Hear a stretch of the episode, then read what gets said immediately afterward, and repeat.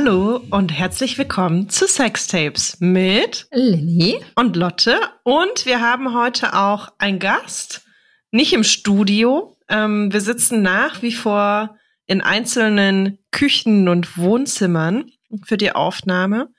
Ähm, wir begrüßen heute Jure. Ja, hallo. Ich sitze, ich sitze im, im Schlafzimmer. Ich sitze, ah. habe mich in, in mein Bett gesetzt in der Erwartung, dass äh, die Akustik hier am besten ist. Ich habe auch schon von Freunden gehört, die Radiosendungen jetzt unter Wäscheständern aufnehmen und sowas. Ja, genau. Habe ich auch schon lustige Fotos gesehen in den letzten hm. Wochen.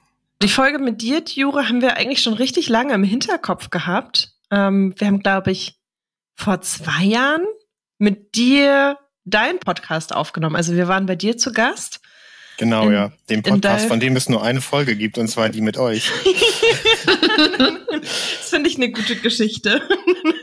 und hatten da schon irgendwie überlegt, lass uns doch mal eine Folge über Kondome machen.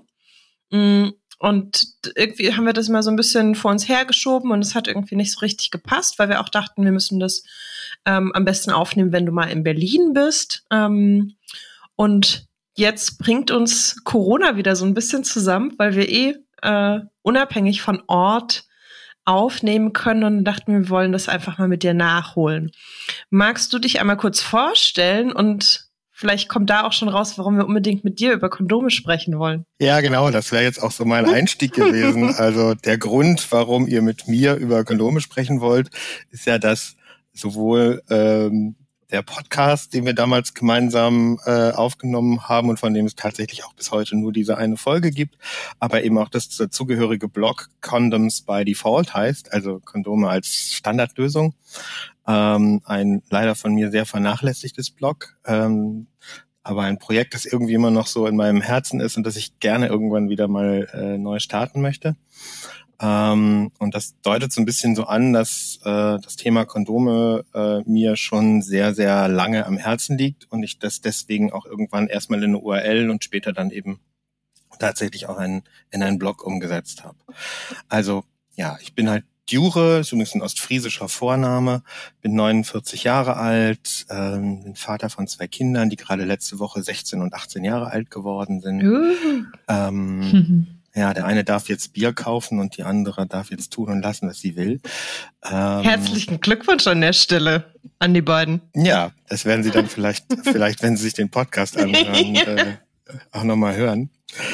Ich habe irgendwann vor sehr, sehr langer Zeit ähm, mal Volkswirtschaftslehre studiert, äh, war dann eine Zeit lang äh, irgendwie so in Softwareunternehmen unterwegs und ähm, bin dann 2005 ähm, zunächst mal so privat und später dann auch beruflich ans Bloggen geraten.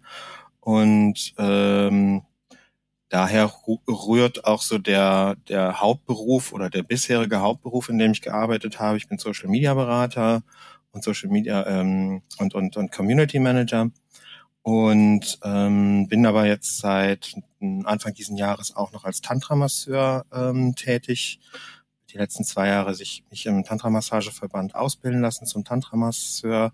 Und außerdem werde ich die Corona-Pause jetzt noch nutzen, um im Juni und Juli einen Busführerschein zu machen. Dann habe ich also drei Berufe, Social-Media-Berater, Busfahrer und Tantra-Masseur. das ist eine ziemlich gute Mischung. Ich find's großartig. Ich finde die Mischung auch sehr großartig und äh, ja. Wie stellst du dir das denn vor, wenn ähm, Menschen, die bei dir zur Tantra-Massage waren, am nächsten Morgen in deinen Bus einsteigen? Ich stelle mir da lustige Szenarien vor. Naja, das kann man ja zum einen dadurch äh, ver vielleicht verhindern, dass man nicht in der gleichen Stadt, in der man Tantra-Massagen gibt, auch Bus fährt. Ähm, äh, es gibt auch schon, also auf Twitter wurde in den letzten Tagen schon diskutiert, ähm, dass die ähm, URL tantrabus.de noch frei sei. Ja! ich wollte auch gerade schon sagen, meine erste Assoziation äh, war direkt, dass du mit einem lustigen Bus so Tantra-Massagen on the road anbietest. genau, also es Oder in die also, Dörfer kommst. Also das ist tatsächlich äh, sehr spannend gerade. Das Thema Busfahren äh, kommt aus höchst unterschiedlichen Richtungen in mein Leben. Mein bester Freund äh, hat es letztes Jahr gemacht. Er hat letzte Woche einen großartigen Text darüber geschrieben, dass er Busfahrer geworden ist, nachdem er lange PR-Berater war. Ähm, und äh, eine meiner Freundinnen ist äh, Busunternehmerin, hat einen eigenen Omnibus, also einen Reisebus, mit dem sie ganz tolle Reisen veranstaltet. Und aber, und es ist auch, es ist tatsächlich auch so eine Art Lebensversicherung, wenn man Bus fahren kann, weil Busfahrer werden, außer jetzt gerade in Corona-Zeiten, ist es ein bisschen schwieriger, aber sonst werden Busfahrer eigentlich immer gebraucht. Ja, was sollte ich noch über mich sagen? Hm. Habt ihr noch Fragen? Viele. Viele, viele Fragen. Viele Fragen. Aber so zu meiner Vorstellung. Was muss man noch über Lilly, was muss man noch über mich wissen?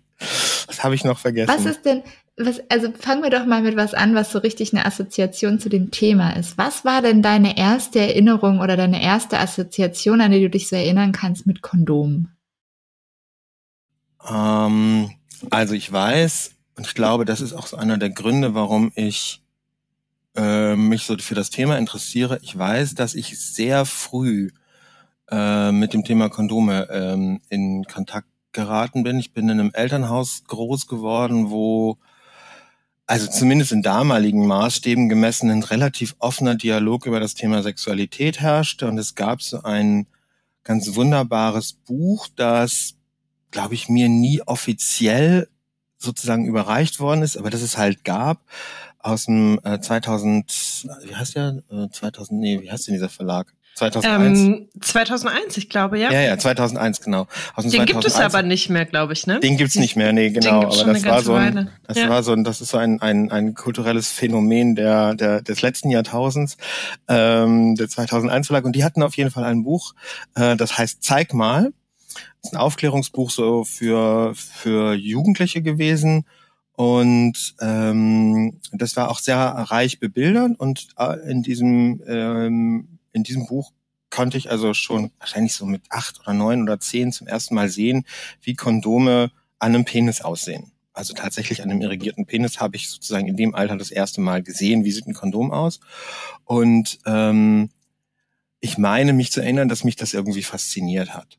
Und das ähm, fand seine Fortsetzung daraus, dass ich, als ich meine ersten sexuellen Erfahrungen gemacht habe, so weiß ich, 12, 13, als ich angefangen habe zu masturbieren, ähm, ich tatsächlich auch ausprobiert habe, wie sich das anfühlt, mit Kondomen zu masturbieren. Also ich habe mir Kondome gekauft und habe ausprobiert, wie sich das anfühlt. Ich wollte sozusagen sehr früh wissen, ähm, ja, wie fühlt es sich an, ein Kondom anzuziehen, so dass ich also im Grunde in der Zeit, als die ersten HIV-Fälle überhaupt, also die ersten AIDS-Fälle überhaupt so in ganz frühen 80er Jahren auftauchten, eher durch Zufall als ganz äh, ja, junger Mann oder noch, äh, noch nicht mal Mann als, als Junge in Kontakt, in Kontakt mit Kondomen gekommen bin. Ich finde das super spannend, weil gerade mein Gedanke war, dass du mit dieser ersten Erfahrung beim Solo-Sex Kondome zu verwenden, ich glaube, schon mit 12, 13 vielen Menschen voraus warst. Und also ich bin mit sehr, sehr vielen Menschen in Kontakt gekommen, die noch niemals auf die Idee gekommen sind, ähm, beim Masturbieren Kondom zu benutzen. Ähm, also auch wenn sie irgendwie deutlich älter sind, äh, dass mir das immer wieder begegnete mit, hä, was, das kann man machen? Also fand ja. ich gerade super spannend, dass es da schon diesen Weg gab. Also ich glaube, bei mir hat das einfach, also hat dieser frühe Kontakt ähm, dazu geführt, dass ich Kondome mindestens mal normalisiert habe. Ich glaube sogar, dass ich sie so ein bisschen fetisch, fetischisiert habe. Also es ist tatsächlich so, dass ähm, zumindest so ähm, in den ersten Jahren meiner Sexualität und auch in den ersten sexuellen Erfahrungen mit Frauen Kondome durchaus etwas waren, was, was für mich ein sexueller Trigger gewesen ist. Was ja quasi so völlig konträr zu dem läuft, was sozusagen das allgemeine Vorurteil zu Kondomen ist, dass sie eher sowas ein Störfaktor sind. Bei mir waren sie eigentlich eher ähm, etwas, was mich zusätzlich gereizt hat, also was ich auch einfach spannend fand ähm, und ähm, und ich deswegen einfach immer ein sehr, sehr gutes Verhältnis zu den Dingern gehabt habe. Ich finde das so cool, dass du das erzählst, weil tatsächlich Jetzt, wo du das so erzählst, wird mir das auch so richtig klar. Ich habe eine ganze Phase gehabt, in der ich Kondome gesammelt habe, so als äh, ganz junger Teenie. ich das ganz aufregend, Kondome zu sammeln und äh, rote Kondome und Kondome mit Geschmack und mit Noppen und was es halt so alles gibt. Wenn immer, wenn ich irgendwie meine Finger, wenn ich irgendwelche Kondome in die Finger bekommen habe, was ja so als 11, 12, 13-Jährige auf dem Dorf auch nicht ständig passiert. Äh, das fand ich immer alles mega spannend. Das habe ich immer alles gesammelt. Und, ich habe eine ähm, Rückfrage zu der, Sp äh, zu der Sammlung. Ja. Äh, wusstet ihr von der Existenz von Spaßkondomen? Ja. Das wusste ich bis gestern nicht. Also bis zu dem Zeitpunkt. Also ich habe eine ich hab ne vage Vorstellung. Ja, ich habe mit der Freundin gestern noch drüber gesprochen und ähm, sie meinte so, irgendwie sind wir dann auf Spaßkondome gekommen und ich war so, was zur Hölle sind denn Spaßkondome? Und sie meinte so, naja, kennst du das nicht? Früher, als man als Teenie zu Nanunana gegangen ist und sich Spaßkondome gekauft hat. Ich so, nein, ich habe noch nie in meinem Leben davon gehört und habe das dann gegoogelt und es gibt so, tja, das sind halt irgendwie nennen sie sich Kondome, das sind Latexprodukte, die aussehen wie ein Kondom und dann ist oben zum Beispiel irgendwie so ein lustiger Tierkopf oder ein Engelskopf, nee, nicht Engelskopf, ein Teufelskopf habe ich gesehen. Und die sind mhm. aber halt natürlich nicht für den Einsatz beim Sex geeignet. Die haben auch kein CE-Zeichen so, aber das ist hauptsächlich für so Teenies wie Lilly gedacht, die sich denken, hahaha, wir kaufen uns ein Kondom. Ich kann mich erinnern, dass es die früher in diesen Kondomautomaten auf den Autobahnraststätten gegeben hat.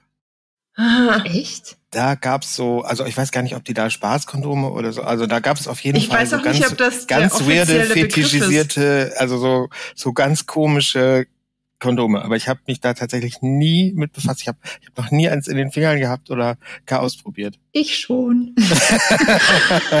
ich war genau die Zielgruppe, genau wie du das gerade sagst, Leute. Ich war genau die Zielgruppe. Also für mich waren äh, damals Kondome so auf einer Höhe mit damals so Trolleys und solchen Sachen. Also so Dinge, die irgendwie, die man so als junger Teenie in mein, genau meinem meiner Generation sozusagen, gerade die irgendwie so der hottest Shit waren. Und äh, für mich war das immer total aufregend. Und äh, Spaßkondome waren damals auch so ein Ding, das gerade so aufkam irgendwie. Also dann gab es richtig auch so ganze ähm, Läden, die einfach mehr oder weniger äh, sich auf Kondome spezialisiert hatten und dann eben aber auch so Scherzkondome und sowas hatten. Ich fand das immer nicht so wahnsinnig spannend, weil genau wie du sagst, das ist halt irgendwie, also ist halt eigentlich nicht viel anders als so ein Latexprodukt, wo so eine Figur ist irgendwie so ein bisschen wie so ein, weiß ich nicht, wie so ein spaßiger Ballon oder so, nur dass sie wahrscheinlich nicht halten würden, wenn man sie aufblasen würde. Ähm, genau, aber für mich war wirklich so das Kondom an sich, also das war für mich wie so, wie ein Bonbon oder so, ne? Also es ist irgendwie verpackt, das raschelt, es glitzert vielleicht auch noch, weil es ist irgendwie eine metallische Verpackung und da drin ist irgendwas Weiches. Man kann das so hin und her, also so hin und her schieben in der Verpackung. Das alleine schon alles fand ich irgendwie mega aufregend und spannend. Also ich kann das total nachvollziehen, dass du das gerade sagst, Juri, weil mir gerade so klar meinst, geworden ist. Du meinst das hier, ja? Also. Ah. Für dieses Hin- und Herschieben des Kondoms in der Verpackung. Ja, du musst das ans Mikro halten. Halt mal ans Mikro, dann haben wir hier gleich. Oh. Ja. Also, äh, Audiokommentar. Jure spielt mit Kondomen in Kondomverpackungen und hält sie in die Kamera. Ja, genau. Also ist auch bis heute so tatsächlich, dass ich das bis heute irgendwie einen spannenden Reiz finde. Und mir ging es tatsächlich auch so, dass, ähm, dass ich das nicht also für mich war ähm, die Vorstellung damals, den ersten Sex zu haben, immer auch verbunden mit, uh, dann kann ich das erste Mal endlich dieses Kondom benutzen und auspacken. Ja, ja, ja, so, ja. Das war nicht mega aufregend, die Vorstellung. Ja. Heute ja. im Nachhinein ein bisschen lustig, aber damals war das für mich so voll, oh ja, krass kann ich endlich dieses Kondom Aber benutzen. ich, also der, der Trigger ist bis heute da. Ich habe heute Nachmittag äh, aus Forschungsgründen zwei Kondome ausgepackt und ein bisschen mit denen rumgespielt und es ist immer noch so, dass ich merke, dass mich das sexuell triggert. Mir ging's leider gar nicht so. Ja. Bis heute nicht. Also ich finde Kondome nützlich und voll gut, aber mehr passiert da bei mir tatsächlich auch nicht. Ich hätte so ein bisschen eine Anschlussfrage. Also ich finde es irgendwie ganz spannend, was du erzählt hast. Und irgendwie Lilly hat irgendwie ähnliche Erfahrungen gemacht, aber was war für dich auch so ein bisschen der Schlüsselpunkt, um zu sagen, ich mache einen Blog dazu? Das ist ja schon noch mal ein Schritt weiter. Naja gut, jetzt springen wir sozusagen ja, ja. 30, 30 Jahre in die Zukunft. ähm, also der, also der vielleicht gab es ja auf dem, du kannst ja so Zwischenschritte einlegen, wenn das hilft. ja, vielleicht kommen wir auf die, also fangen wir tatsächlich vielleicht mit der Frage an und kommen dann auf die Zwischenschritte später nochmal zurück. Also der, der, der Anlass, ähm, damals die, die ähm, mit mir eine URL auszudenken, unter der ich einen Blog machen könnte, war tatsächlich, dass ich innerhalb relativ kurzer Zeit, das muss so fünf, sechs, vielleicht sogar sieben Jahre her sein, ja, ja mindestens, ähm, ähm, dass ich innerhalb relativ kurzer Zeit mit verschiedenen Frauen über das Thema Kondome gesprochen habe und die mir alle so ihr Leid klagten, wie schwierig das ist mit Männern, dass die keine Kondome benutzen wollen und ähm, dass das so schwierig ist, dass das so ein häufig so ein Showstopper ist beim Sex, also weil die Männer damit nicht umgehen können oder nicht umgehen wollen. Ähm, und es waren Frauen aus einem Milieu, wo ich so dachte, so das kann doch nicht sein, dass in so einem sag mal jetzt ja so, in so einem linksintellektuellen, aufgeklärten Umfeld es Menschen gibt, ähm, die, ähm, die, die, die mit Kondomen nicht umgehen. Wieso das, hä, hä, hallo? Das, das entsprach so vollkommen oder das widersprach so vollkommen meiner eigenen Erfahrung mit Kondomen. Ich hatte quasi so 20, 25 Jahre Erfahrung mit Kondomen hinter mir zu dem Zeitpunkt. Ähm, und, und dann, das kann doch alles, kann doch gar nicht sein. Und da, also so, die, und die weitere Forschung ergab halt, ja, doch, ist halt so. Also auch, auch eben in diesem Milieu. Und dann habe ich gedacht, so irgendwie, da müssen wir was dran ändern. Also ich bin dann so ein Mensch, der sagt so, ich muss, die, wir müssen die Welt verbessern. Und wie verbessert man die Welt? Man öffnet einen Blog und schreibt tolle Texte und danach wird alles besser. Das war so ein bisschen so, äh, die, die, der Impuls damals, diese URL äh, zu reservieren und ein Blog ist daraus dann erst zwei Jahre später entstanden, ähm, nachdem dann noch so andere Themen rund um, äh, rund, rund um Sexualität dazu kamen. Also so, äh, ich hatte mal auf der Republik einen Vortrag zum Thema Pornografie äh, gehalten, was ein Thema für dieses Blog ähm, sein könnte. Ich habe mich mit Sexspielzeug beschäftigt. Ähm, ich habe dann ähm, mit, mich sehr intensiv mit alternativen Beziehungsformen auseinandergesetzt und dann war halt sozusagen so ein Themenstrauß da und ich gesagt, okay, mache ich mal einen Sexblog auf und die Domain Condoms by Default gab es ja schon. Und dann, ähm, ja genau, so ist das sozusagen entstanden. Mich wundert das auch gar nicht, wenn du das jetzt gerade so erzählst, dass äh, deine Erfahrungen da so ganz anders waren als die von vielleicht vielen anderen, weil es ja klar, wenn das für dich sowieso schon so eine Faszination ist, das Kondom, dann ist die Wahrscheinlichkeit hoch, dass du äh, das Thema von alleine schon aufbringst und sagst, ja, hier, äh, Kondome, oder? Äh, jetzt? ja, tatsächlich, ja. Aber ähm, naja, und, und, und die Zwischen, um sozusagen die Zwischenschritte oder die, die lange Zwischenphase noch kurz äh, äh, nachzuschieben. Ich ähm, habe äh, meinen ersten penetrativen Sex mit 19 gehabt und ähm, ich habe vom ersten Tag an Kondome benutzt. Meine damalige Freundin, ähm, also am Anfang haben wir noch irgendwie so mit Schaumzäpfchen und Zeugs und so, also was man damals so machte, experimentiert, haben aber relativ schnell festgestellt, das funktioniert mit Kondomen super. Und weder diese Freundin noch irgendeine, an, irgendeine andere meiner späteren Partnerinnen, auch meine, ähm, auch die Mutter meiner Kinder, äh, mit der ich 20 Jahre verheiratet war, ähm, äh, die, äh, die haben nie irgendein anderes äh, Verhütungsmittel benutzt, außer eben, dass ich Kondome benutzt habe. Und es gibt zwei Kinder, von denen ich Vater, von denen ich Vater bin. Und diese Kinder sind, also mal abgesehen davon, dass wir uns bei meinem Sohn, ähm, der jetzt einen Tag vor seiner älteren Schwester Geburtstag hat, um einen Monat verrechnet haben. Der sollte nämlich eigentlich ein Frühsommerkind werden und wurde dann doch ein Aprilkind, aber da haben wir uns schlicht verrechnet. Also ich habe zwei Kinder, die quasi auf den Tag genau geplant sind. Ähm, also 30 Jahre, mittlerweile 30 Jahre äh, Verhütungsgeschichte und ich habe halt nie irgendeinen Zwischenfall gehabt, bei dem, äh, ja, das gab so ein oder zweimal gab es ein bisschen Aufregung und irgendwann hat auch mal jemand eine Pille danach genommen. Aber so nix, wo man jetzt sagen würde, äh, oh, das, das ist jetzt aber mal so richtig schief gegangen. Also, ich habe einfach, ich bin sozusagen derjenige, der einfach unglaublich gute Erfahrungen mit der Verhütung mit Kondomen gemacht hat. Mhm. Und deswegen war es mir so, unverständlich, äh, glaube ich, als, als ich, als ich damals diese Gespräche hatte, ähm, dass es sein kann, dass, dass es bei, bei anderen Männern anders ist. Und da war so meine Idee, das müssen wir irgendwie ändern. Ich würde gerne auf die äh, Sicherheit vielleicht später kommen, aber ich ja.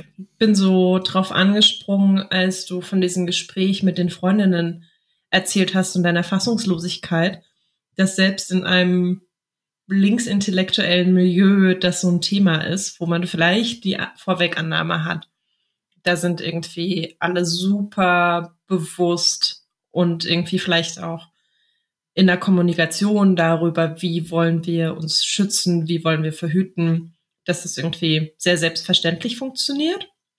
Ähm, ich würde mich diesem Milieu zugehörig fühlen oder mich dem zuschreiben und kann diese Beobachtung absolut unterschreiben. Also das begegnet mir bis heute immer wieder. Also dass wenn ich ähm, Sex habe, ähm, dass bei dem, also selten irgendwie wirklich so ein sehr selbstverständliches, nee, ich möchte kein Kondom benutzen oder die Frage, wie ich sie manchmal irgendwie erzählt bekommen habe mit, ja, du nimmst doch die Pille oder, das ist mir eher so aus meiner früheren Jugend bekannt, aber dass es ganz oft so Ausreden gibt, weil sich, glaube ich, die Menschen bewusst sind, dass es irgendwie nicht so super cool ist, einfach ohne Begründung das Kondom abzulehnen. Aber so ein Ja, das, dann kann ich nicht so gut, das ist mir irgendwie, das fühlt sich nicht gut an, mein Penis wird dann schlaf. Können wir nicht irgendwie einen anderen Weg finden? Ich weiß nicht, wie es Lilly geht. Tatsächlich ähm, nicht unbedingt, nee. Also ich glaube aber, also wir haben ja auch schon ein paar Mal drüber gesprochen, dass ich eh so ein sehr ängstlicher Men Mensch bin, generell, was auch, äh, vor allem was auch wirklich ähm, Verhütung angeht, also Verhütung sowohl vor ähm, Schwangerschaft als auch eben vor Krankheiten und da echt so lieber so übervorsichtig bin und das einfach auch völlig selbstverständlich von meinen Partnern erwarte. Und ich glaube, dass ich da auch echt so ein, teilweise auch so eine Ausstrahlung habe. die Leute dann, also ich glaube, ich nehme da schon viel vorweg ich sage, ich frage zum Beispiel einfach nicht, sondern ich nehme das einfach, ich, für mich ist es so völlig klar. Und irgendwie habe ich so bisher immer die Erfahrung gemacht, dass das ähm, dann irgendwie auch entsprechend erwidert wird. Aber also, ne, das, also wenn, wenn mir zum Beispiel jemand kommt und sowas bringt, dann ist das für mich ein totaler Abturner. Also wenn jemand einfach sagt, so hey, keine Ahnung, ne, es, es, gibt ja manchmal auch wirklich gute Gründe, ne? Keine Ahnung, ich habe eine bestimmte Größe, die ich präferiere und die habe ich jetzt aber gerade nicht dabei äh, keine Ahnung. Ne? Also es gibt irgendwie bestimmte Dinge, die durchaus, ähm, die ich durchaus irgendwie, über die man einfach sprechen kann. Und dann gibt's aber genau das, was du meinst, so dieses, sobald ich irgendwie das Gefühl habe, da gibt's so unterschwellig so ein, eigentlich will ich nicht, muss das jetzt wirklich sein, da bin ich so dermaßen abgeturnt, dann will ich mit dieser Person gar keinen Sex mehr haben. Also, das für mich also, schon so. Mir, mir geht es genauso. Und also diese Erfahrungen sind auch relativ vereinzelt, wenn man es mal irgendwie auf die unfassbar große Gesamtzahl hochrechnet. Die unfassbar große Gesamtzahl an deinen Sexpartner meinst du jetzt? Ja, ja, genau. Das wird, äh, hat, la kam lange nicht mehr, aber ich weiß, ganz am Anfang des Podcasts kam irgendwann mal die Frage, wie es uns damit geht, dass wir so viele Sexpartner haben und ob wir da noch nachts ruhig schlafen können. ähm, genau, aber also im Verhältnis natürlich irgendwie relativ also wirklich selten, aber es passiert tatsächlich hin und wieder. Und ich bin dann auch irgendwie super abgeturnt. Manchmal sind es aber eher auch so Kleinigkeiten, ähm, dass, also was mich dann aber trotzdem schockiert, dass ich ähm, mit Menschen Sex habe, die jetzt auch nicht irgendwie erst in ihre ersten sexuellen Erfahrungen reinstarten und die sagen, ja klar, Kondom und dann ist irgendwie so, äh, mh, mm, irgendwie ist es zu eng und irgendwas passt da nicht. Und ich fragt dann so, ja, hast du irgendwie mal also ausgemessen, welche Kondomgröße du brauchst. Und dann werde ich irgendwie mit großen Augen angeguckt, dass es sowas wie Kondomgrößen geben könnte. Ähm, vielleicht noch, ähm, also mein, meine erste, sozusagen der, der, der, der Impuls, äh, mich so mit dem Thema zu beschäftigen und eben auch dieses Blog zu starten, äh, waren Gespräche mit Frauen, die frustriert waren. Und da muss ich jetzt mal so, so nachträglich so eine kleine Lanze für die Männer brechen. Ich weiß mittlerweile auch, dass es auch bei Frauen sehr viele Menschen gibt, also, also bei Menschen mit Vagina, äh, viele Menschen gibt, die nicht so richtig Bock auf Kondome haben, aus unterschiedlichsten Gründen. Also ich muss tatsächlich auch sagen, dass ich, wenn ich die Möglichkeit habe, Sex ohne Kondom immer besser finde als Sex mit Kondom.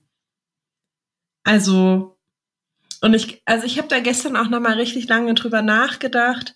Ähm, tatsächlich aus dieser Perspektive von, naja, äh, Menschen mit Penis beschweren sich so, ja, ich kann da nicht so viel fühlen, weil das Kondom ist ja angeblich so unfassbar dick, was ja auch nicht stimmt. Ich habe das extra auch noch mal rausgesucht, dass das ja irgendwie 0,06 Millimeter sind bei den normalen Wandstärken und dass ja dünnere Wandstärken auch verfügbar sind. Und ich so, ja, ich glaube, das ist aber nicht der Grund. Und für mich, für mich fühlt sich Haut auf Haut, Haut auf Schleimhaut schon anders an, als wenn dann noch irgendwie Latex dazwischen ist. Aber trotzdem gibt es einfach irgendwie sehr viele Situationen in meinem Sexleben, wo ich nicht auf das Kondom verzichten möchte, weil es mich lange Zeit vor Schwangerschaften geschützt hat. Also mittlerweile habe ich eine Hormonspirale und das ist mein Schutz vor Schwangerschaften. Ähm, aber eben auch äh, einfach ein wichtiger Schutz vor Geschlechtskrankheiten und vor HIV ist, auf den ich nicht verzichten möchte. Ähm, aber tendenziell, so rein gefühlsmäßig, würde ich sagen, wenn ich könnte, würde ich am liebsten immer ohne Kondom Sex haben. Weil es sich für mich anders anfühlt und ich kann ja. es nicht erklären, warum. Ja. Und die, also die, ich finde das tatsächlich, also ähm, ich bin seit ein paar Jahren vasektomiert. Es gab also durchaus in den letzten Jahren auch zumindest mal zwischendurch Zeiten, in denen ich keine Kondome benutzen musste. Ähm, und tatsächlich war ich dann, es war ganz spannend. Also ich war, äh, war bei einer Urologin äh, hier in der Nähe von, von Oldenburg, ähm, äh, mit der ich das Vorgespräch über die Vasektomie geführt habe und der ich dann auch meine Geschichte erzählt habe, so zu meine Verhütungsgeschichte erzählt habe und die mich so mit ganz großen Augen ansagt und meinte, ja wow, dann können Sie sich ja richtig auf was freuen, äh, was Sie noch alles erleben können, wenn Sie dann mal vasektomiert sind.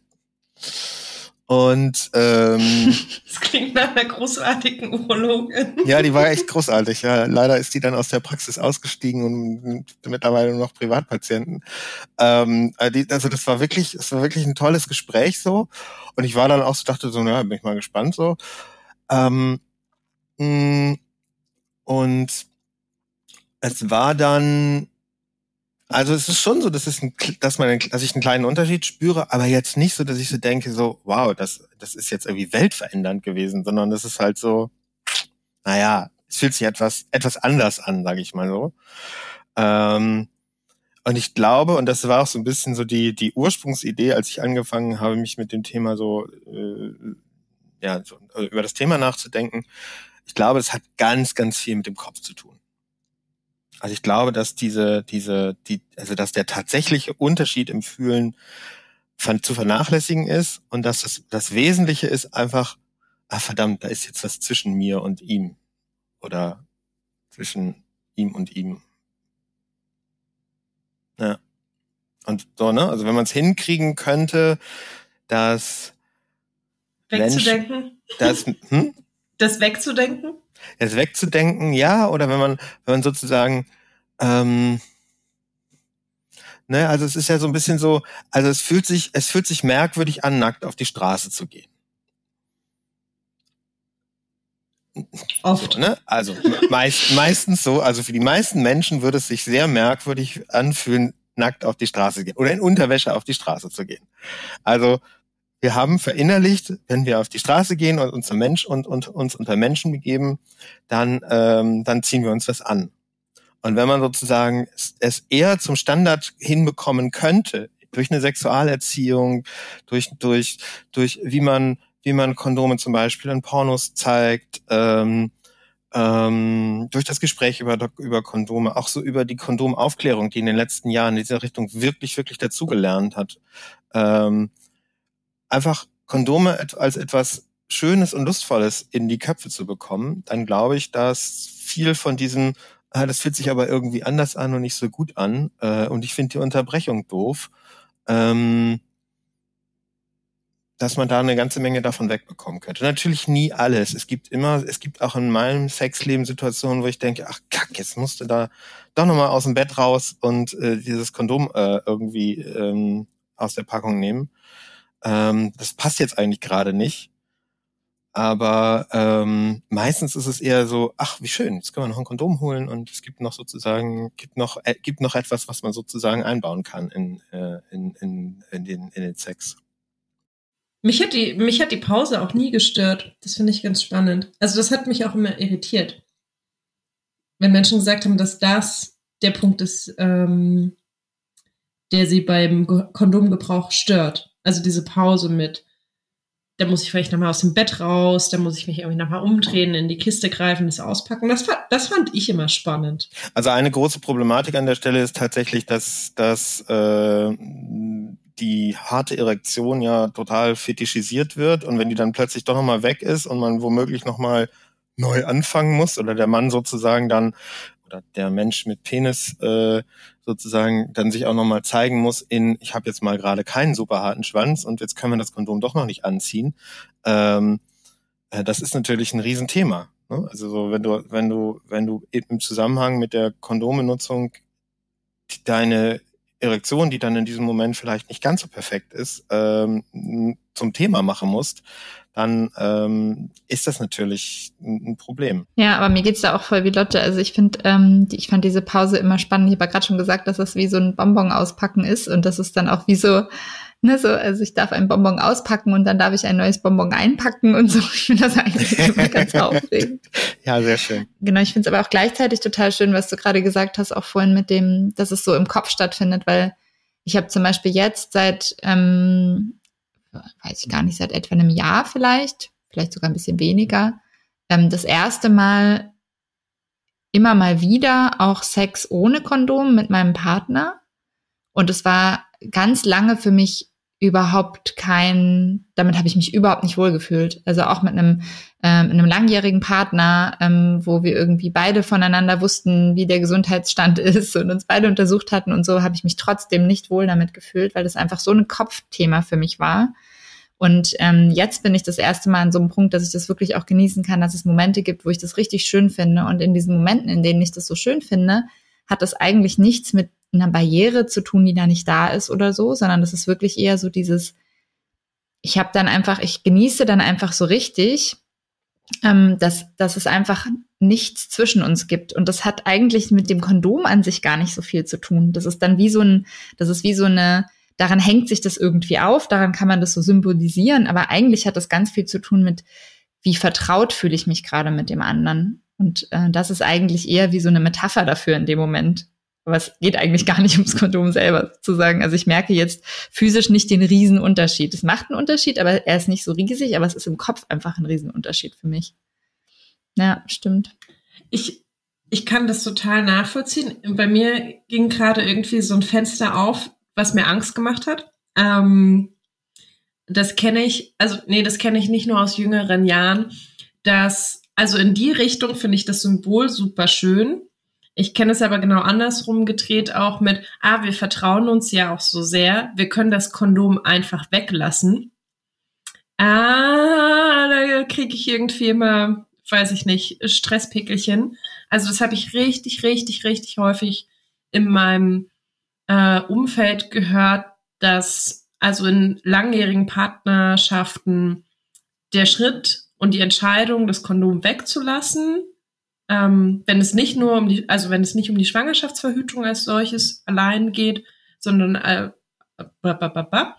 äh, wenn es nicht um die Schwangerschaftsverhütung geht, sondern ähm, um den Schutz vor Geschlechtskrankheiten und HIV, dass dann das Vertrauen angeführt wurde. Und wenn ich nachgefragt habe, so ja, habt ihr euch irgendwie testen lassen? Nee, aber wir wissen ja alles voneinander, wo ich denke, naja gut, vielleicht weißt du aber selbst nicht ganz genau, dass du ein HIV-Risiko hattest. Ähm, also da kriege ich irgendwie immer so Herzklopfen.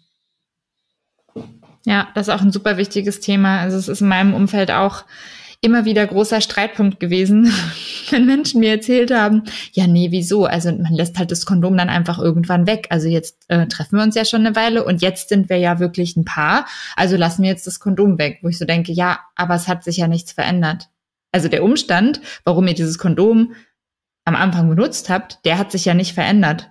so, euer Vertrauen hat sich verändert, eure Beziehung dazu, ja, aber der Umstand selber, dass ihr sozusagen füreinander ein Gesundheitsrisiko sein könntet in dem Moment, das hat sich ja noch gar nicht verändert. Also solange man das nicht abtestet, ich finde das auch so ein bisschen, ist irgendwie so ein bisschen quatschig. Also ich kann irgendwie die Logik dahinter nachvollziehen, aber Kommt also, vielleicht noch so ein bisschen auf den Zeitraum an. Also wenn Leute fünf Jahre zusammen sind und fünf Jahre symptomfrei, dann Okay, dann ist wäre das sehr unwahrscheinlich, ja. ne, dann könnte das ein Argument sein, aber das ist in der Regel geht es ja, eher so um einen Monat oder drei und dann, Ja. dann Mhm. ist das natürlich das totale Quatschargument. Total, aber wir, wir, mir fällt gerade wieder ein, dass du doch so eine schöne Liste gemacht hast, Jure, mit ganz vielen Dingen, über die du sprechen möchtest. Und ich glaube, wir haben noch von ganz vielen dieser Dinge gar nicht gesprochen. Vielleicht äh, starten wir mal mit äh, Kulturgeschichte rein, die du hier aufgeschrieben hast. Ah, Finde ich nämlich ganz besonders spannend. Ja, also zum Thema Kulturgeschichte komme ich wieder mit meinem, ich hatte das im Vorgespräch schon gezeigt, komme ich mit meinem, ähm, komme ich mit meinem äh, gerade gestern frisch geschenkt bekommenen äh, Lexikon Kulturgeschichte der Erotik um die Ecke, ähm, wo wo ähm, also es ist aus dem Beate Use Verlag und wo es halt auch einen Text zum Kondom drin gibt und äh, im Grunde reicht es eigentlich, wenn man sozusagen den Anfang mal kurz vorliest, dann weiß man sozusagen so her, wo kommt es eigentlich her? Ähm, und das Lustige ist halt, dass, dass, dass dieses äh, Lexikon schon äh, ein bisschen älter ist. Es muss so irgendwann Mitte der 80er oder so entstanden sein. Es endet sozusagen mit, ähm, mit, den, mit, mit HIV. Ähm, ich ich fange einfach mal kurz an, das vorzulesen. Ihr Unbedingt. könnt dann ja sagen, wann es langweilig wird. Also das Kondom. Das Kondom ist eine Hülle, die über den Penis gezogen wird, um bei der Ejakula Ejakulation den Samen aufzufangen und so die Befruchtung der Frau zu verhindern. Das Kondom oder Präservativ ist das einzige Mittel zur Verhäng Empfängnisverhütung, das zugleich vor Ansteckung mit Geschlechtskrankheiten schützt. Schutzhüllen aus Fischblasen oder Tierdärmen waren bereits im Altertum bekannt. Wegen der seuchenhaften Verbreitung der Syphilis im 16. Jahrhundert wurden gegen die Ansteckung Schutzbeutel aus Leinen empfohlen. Sie störten nicht nur erheblich die Lustgefühle beim Coitus, sondern waren auch höchst unsicher nach einem Wort des Marquis de Sevigny, Panzer gegen die Lust und Spinnweben gegen die Krankheit. Guter Vergleich. Ja. Ähm, Casanova kannte bereits die Bezeichnung Kondom. Dieser Name wurde auf einen englischen Oberst zurückgeführt, der um 1660 am Hofe Karls II. gelebt haben soll. In Frankreich hießen diese Präservative damals Capot Anglais, englische Regenhaube. Die Engländer rächten sich, indem sie die Herkom Herkunft in die französische Stadt Condom verlegten. Deutsch wurden sie auch Pariser genannt. Hierzulande ist ihr häufigster Name Überzieher. Kurz, kurze What? Zwischenfrage, benutzt dieses Wort noch irgendjemand? Überzieher? Also ich weiß, also ich weiß, in meiner Jugend war das tatsächlich ein verbreiteter Begriff dafür, aber ich habe den schon lange nicht mehr gehört im aktiven Sprachgebrauch. Ähm, Aber ich bin kurz verwirrt. Also ich kannte aus meiner Jugend tatsächlich noch den Begriff Pariser und es hat sich mir nie erschlossen. Also warum man ein Kondom Pariser nennen sollte. Und jetzt schreiben die, dass sie sich gerecht haben mit der Verlegung in die Stadt Kondom. Kondom, ja. Kon Also nee, Kondom. also das ist die Geschichte, die wohl dazu, also die Franzosen haben es sozusagen englische Regenhaube genannt und die Engländer haben dann haben dann gesagt, äh, wenn wenn ihr sozusagen äh, die Dinger versucht mit ähm, mit uns äh, irgendwie zu ver zu verballhornen, dann tun dann versuchen wir doch mal die Geschichte zu erzählen, die Herkunft der in die Stadt Kondom zu verlegen und daher kommt so soll dieser Name kommen.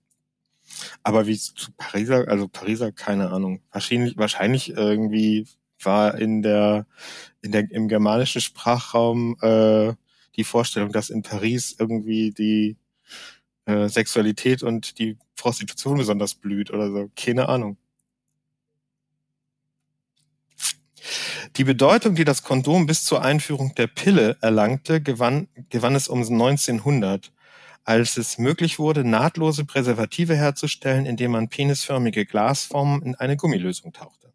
Seitdem gewährt das Kondom eine hohe Sicherheit um 90 Prozent. Oft ist es noch, und jetzt kommt ein sehr lustiger, wie ich finde, ein sehr lustiger Teil, oft ist es noch heute unentbehrlich, vor allem bei flüchtigen Liebschaften und im Rahmen der Prostitution als Ansteckung gegen Krankheiten und äh, neuerdings, nee, als Schutz gegen Ansteckung, neuerdings auch vor der Infektion mit dem HIV-Virus, der die AIDS-Krankheit auslöst. Ganz neuerdings. Ganz neuerdings. Kann man das sehr schön zeitlich Da kann man sehr schön ein, zeitlich einordnen, wann dieses, wann dieses Lexikon entstanden ist. Ja, dann, dann gibt's hier so ein paar alte Zahlen. Also damals war es wohl so, dass in den USA 800 Millionen und in der Bundesrepublik 100 Millionen Kondome pro Jahr hergestellt wurden. Ich finde, ich finde die Zahl 100 Millionen für Deutschland extrem niedrig, aber keine Ahnung, also ich mhm. weiß nicht, wie viel es heute sind. Und dann kommt auch nochmal so dieser Teil zu den, den wir gerade schon hatten, ähm, zur Frage, was, was macht das Kondom eigentlich mit dem Gefühl? Da steht hier dann noch, das Kondom verhindert die Berührung zwischen Penis und Scheidenwand. Auch das dünnste Präservativ beeinträchtigt deshalb die Empfindung.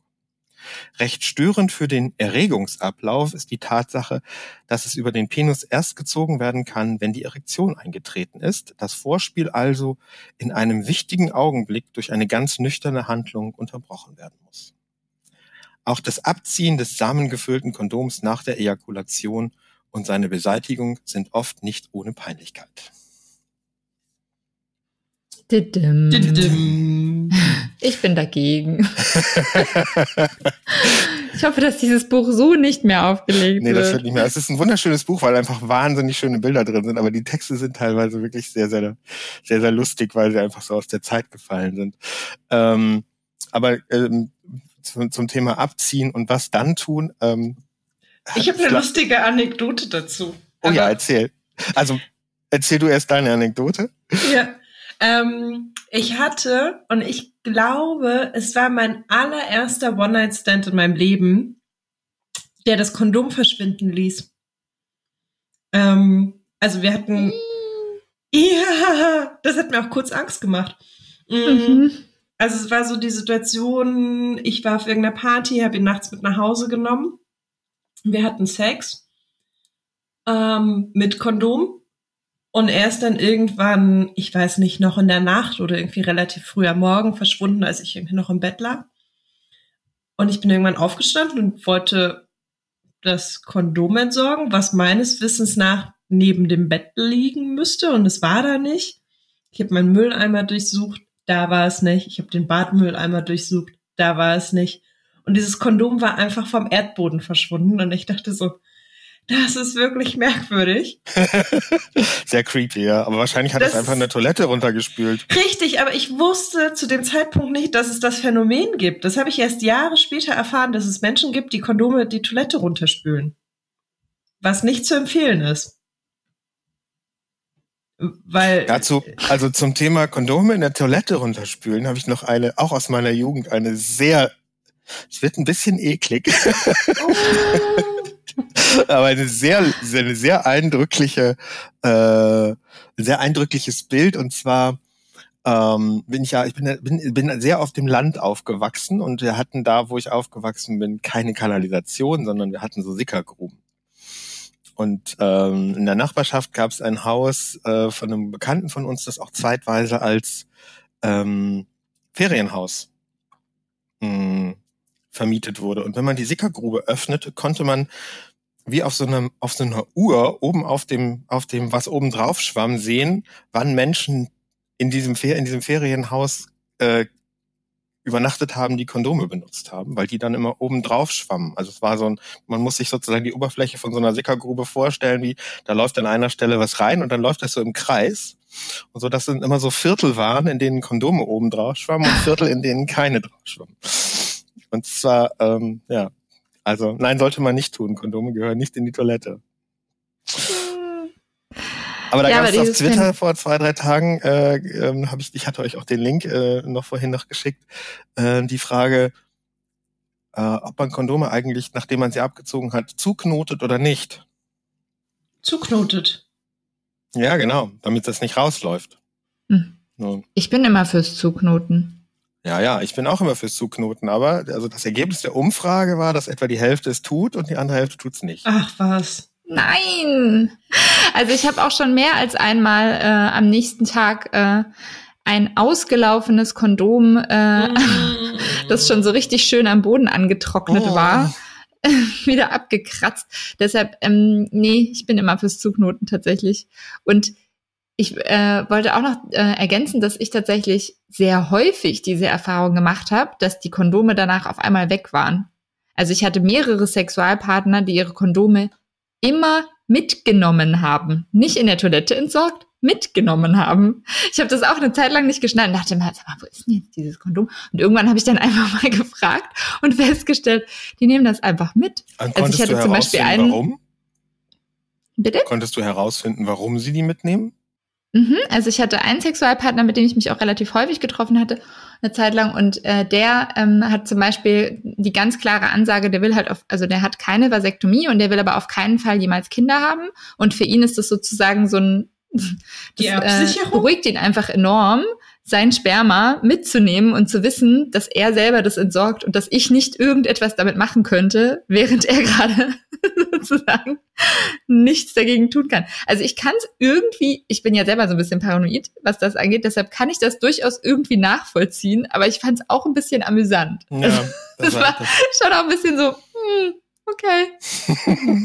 er hat offensichtlich ein, ein, sehr großes Selbstbewusstsein, was die Vitalität seines Spermas anbetrifft. Ich, ich wollte gerade sagen, das können die Menschen, die den Podcast am Ende nicht hören, aber ich bin komplett fassungslos.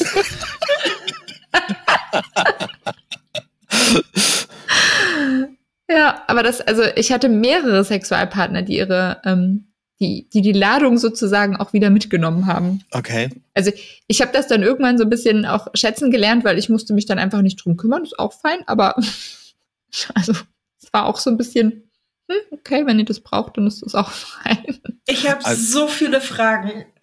Können wir Leute, Leute frag. Die erste, ich meine, ihr könnt es mir wahrscheinlich nicht beantworten, aber die erste Frage, die sich in meinem Bild auftut, ist tatsächlich so, habt ihr euch irgendwie mal damit auseinandergesetzt, wie lange das Sperma danach noch brauchbar ah. ist? Ah. Und die zweite Frage ist so ein Bild, also wie sieht es denn aus? Läuft dieser Mensch unten aus deiner Haustür raus und schmeißt das Kondom in die nächste Mülltonne auf der Straße? Was ist das für ein ja. Bild? Oder nimmt die Person das vielleicht mit nach Hause? Also ich vermute eher das Erstere. Die Person ist einfach in dem nächsten besten Mülleimer dann entsorgt. Ähm, und äh, Sperma, das ist eine sehr gute Frage. Also im Körper kann Sperma ja tatsächlich in extrem, also wirklich Extremfällen bis zu sieben Tage überleben, sagt man ja. Aber das sind wirklich Extremfälle. Also in der Regel eigentlich nicht länger als ein bis zwei Tage. Also kommt so ein bisschen drauf an. Und ähm, ich kann mir aber durchaus vorstellen, also wenn ich mir jetzt vorstelle, man hat nachts Sex und es ist vielleicht auch nicht ganz wenig, sondern es ist vielleicht auch viel Sperma, so dass das Sperma nicht die ganze Zeit in Kontakt kommt, vielleicht mit den Außenwänden oder so und auch nicht unbedingt sofort austrocknet oder so, dass das Sperma durchaus auch am nächsten Tag schon noch fruchtbar sein kann. Wahrscheinlich zu einem extrem geringen Anteil, aber theoretisch kann ich mir das schon vorstellen. Aber also völlig unwissenschaftlich jetzt hier, ne? Ja, ja. das ist also meine Vermutung. Aber ich glaube, das wäre ein massiver Glücksgriff, wenn du darüber schwanger werden könntest. Das glaube ich auch. Und dann stelle ich mir auch die Frage, wie wenig kann man seinem Gegenüber vertrauen? Also wenn ich diese Vermutung habe, sollte ich es vielleicht auch einfach sein lassen, mit der Person Sex zu haben. Ich fand es auch eher, also wie gesagt, ich, ich fand es dann irgendwie eher amüsant. Ja, es hat auch einen großen Unterhaltungsteil so, so in meiner Vorstellung, aber vielleicht liege ich auch falsch, ähm, aber meine Vorstellung ist, dass äh, Sperma, das in einem Kondom ist, ähm, extrem schlechte Chancen hat, über länger als 20 Minuten ähm, noch fruchtbar zu sein, weil das Milieu einfach nicht so doll ist. Also die, diese, diese Gleitgele, die da drauf sind, teilweise sind die auch Spermizid beschichtet, dann sowieso nicht. Also dann, dann dann ist es quasi sozusagen sofort bewegungsunfähig. Ähm, aber auch sonst, also wenn man auch, also ich weiß nicht, ob ihr das selber mal gemacht habt, aber auch die Konsistenz von Sperma ändert sich ja im Kondom quasi innerhalb von Minuten von so, wie es halt normalerweise rauskommt, äh, zu so einer wässrigen Flüssigkeit. Ich kann mir nicht vorstellen, dass das ein Milieu ist, in dem tatsächlich Spermien wirklich überleben können. Genau, ich habe dazu einen Einschub tatsächlich. Und zwar ähm, hattest du, Juri, ja vorhin gesagt, dass du nicht weißt, wie viele Kondome eigentlich so verkauft werden, also was jetzt so der aktuelle Stand ist. Und ich wollte euch mal fragen, was denkt ihr denn, wie viele Kondome pro Person in Deutschland pro Jahr verkauft werden? Verkauft, nicht benutzt. Genau, verkauft. Schätzwert? Zehn. Zwanzig. Mhm. Ihr liegt tatsächlich weniger weit weg als ich. Ich hätte nämlich eher sowas gedacht wie, ja, ja, viel mehr auf jeden Fall. Äh, tatsächlich sind es maximal drei, wenn ich richtig gerechnet habe. What? Ähm, ja, also die letzten ganz konkreten Zahlen, die ich jetzt gefunden habe, ähm, bei Statista sind, dass 2014 241 Millionen Kondome verkauft wurden in Deutschland. Wenn man das jetzt runterrechnet auf noch nicht mal alle, äh, alle Menschen sozusagen im sexualfähigen Alter, sondern einfach alle Menschen, die Gesamtbevölkerung in Deutschland, dann haben wir nachher ähm, sozusagen maximal drei Kondome pro Person. Also ich hatte es nochmal woanders auch gehört, dass die aktuellsten Zahlen eigentlich sogar noch niedriger sind und dass es eigentlich nur ein Kondom pro Jahr ist, das verkauft wird pro Person. Das fand ich auch ziemlich krass, weil ich eigentlich gedacht hätte, es ist viel mehr. Aber naja. Naja, aber es gibt, ne, dann fallen irgendwie die Menschen raus, die noch keinen Sex haben, die vielleicht gerade keinen Sex haben und die Menschen, die irgendwie andere Methoden zur Schwangerschaftsverhütung oder zum Schutz vor Geschlechtskrankheiten ja, nutzen. Es fallen schon viele, es fallen schon viele raus.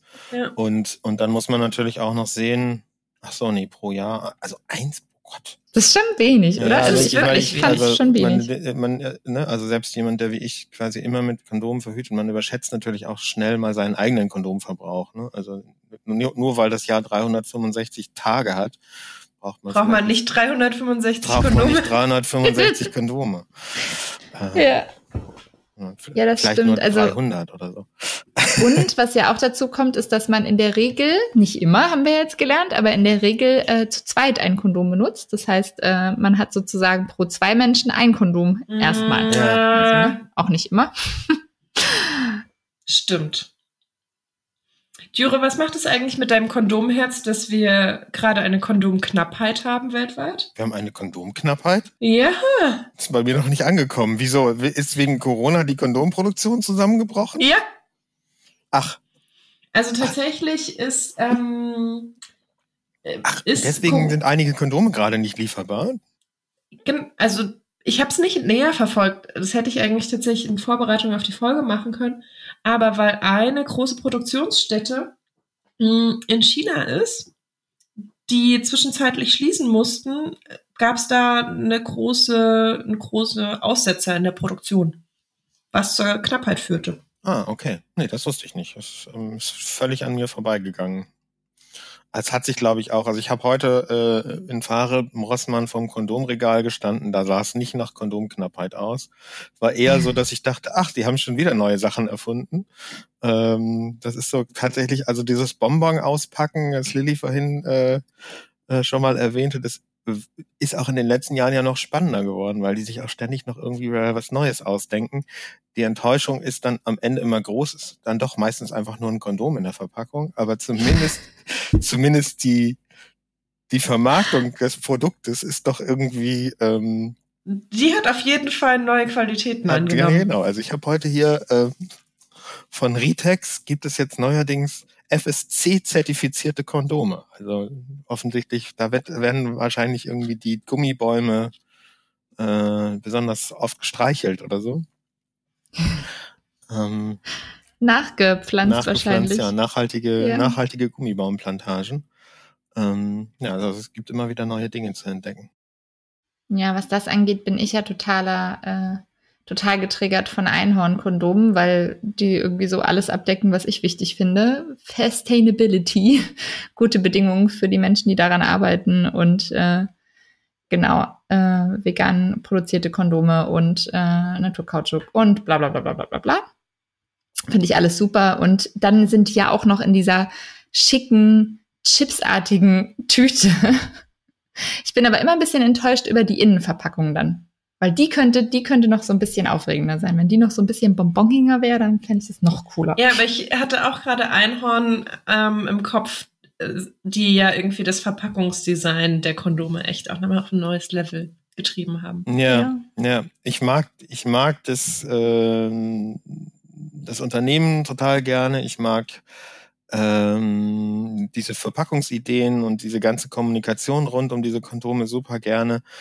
Ähm, aber ich finde die Qualität so mittel und sie reagieren halt leider überhaupt nicht auf meine Idee, doch jetzt endlich mal verschiedene Größen zu produzieren, mhm. äh, verschiedene Breiten zu produzieren. Und das ist einfach dann, da sind sie dann leider raus.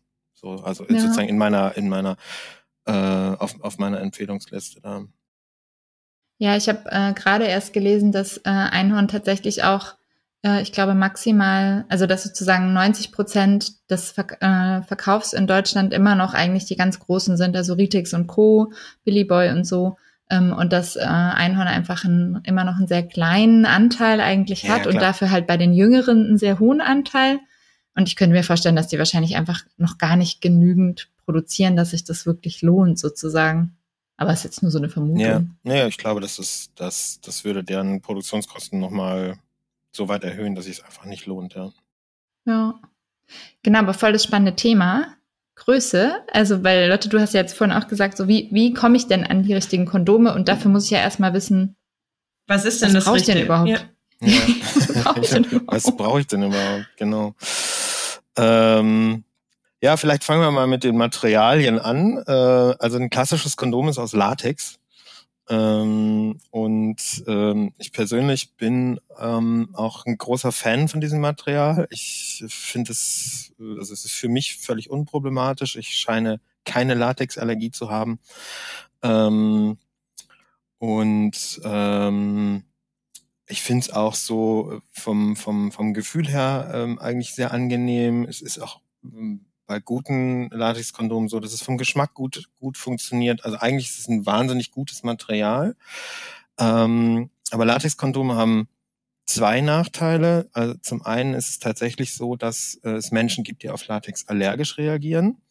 Und zwar, das habe ich gerade erst vor zwei Wochen gelernt, ähm, ist wohl eine Latexallergie eine Kreuzallergie mit Birkenpollenallergien. Also Birkenpollenallergiker die ähm, das Gefühl haben, dass sie irgendwie mit Latexkondomen nicht so gut klarkommen, ähm, könnten das interessante er Erlebnis haben, dass sie vor allen Dingen im Frühling, wenn die Birken blühen, äh, eine besonders ausgeprägte Latexallergie haben.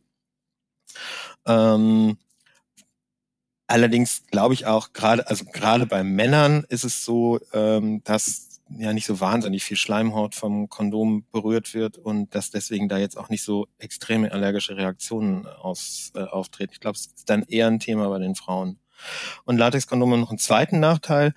Ähm, Latexkondome kann man nicht zusammen mit Öl benutzen, weil Öl Latex zersetzt ähm, und die dann porös werden und tatsächlich das auch eine Situation ist, in der, äh, in der Latexkondome dann reißen. Also ist, glaube ich, eine der wenigen Situationen, in denen Latexkondome tatsächlich reißen können, äh, wenn man irgendwie vorher Öl benutzt hat, Öl an den Fingern hat oder irgendwie fetthaltige Gleitmittel verwendet hat. Ich habe dazu zwei Gedanken. Erstens, ich hatte lange Zeit nicht auf dem Schirm, dass es nicht nur um zum Beispiel Gleitgele geht oder dass ich irgendwie vorher eine riesige Massagesession mit Öl hatte, sondern dass man auch bedenken sollte, dass frisch eingecremte Hände nicht super optimal sind.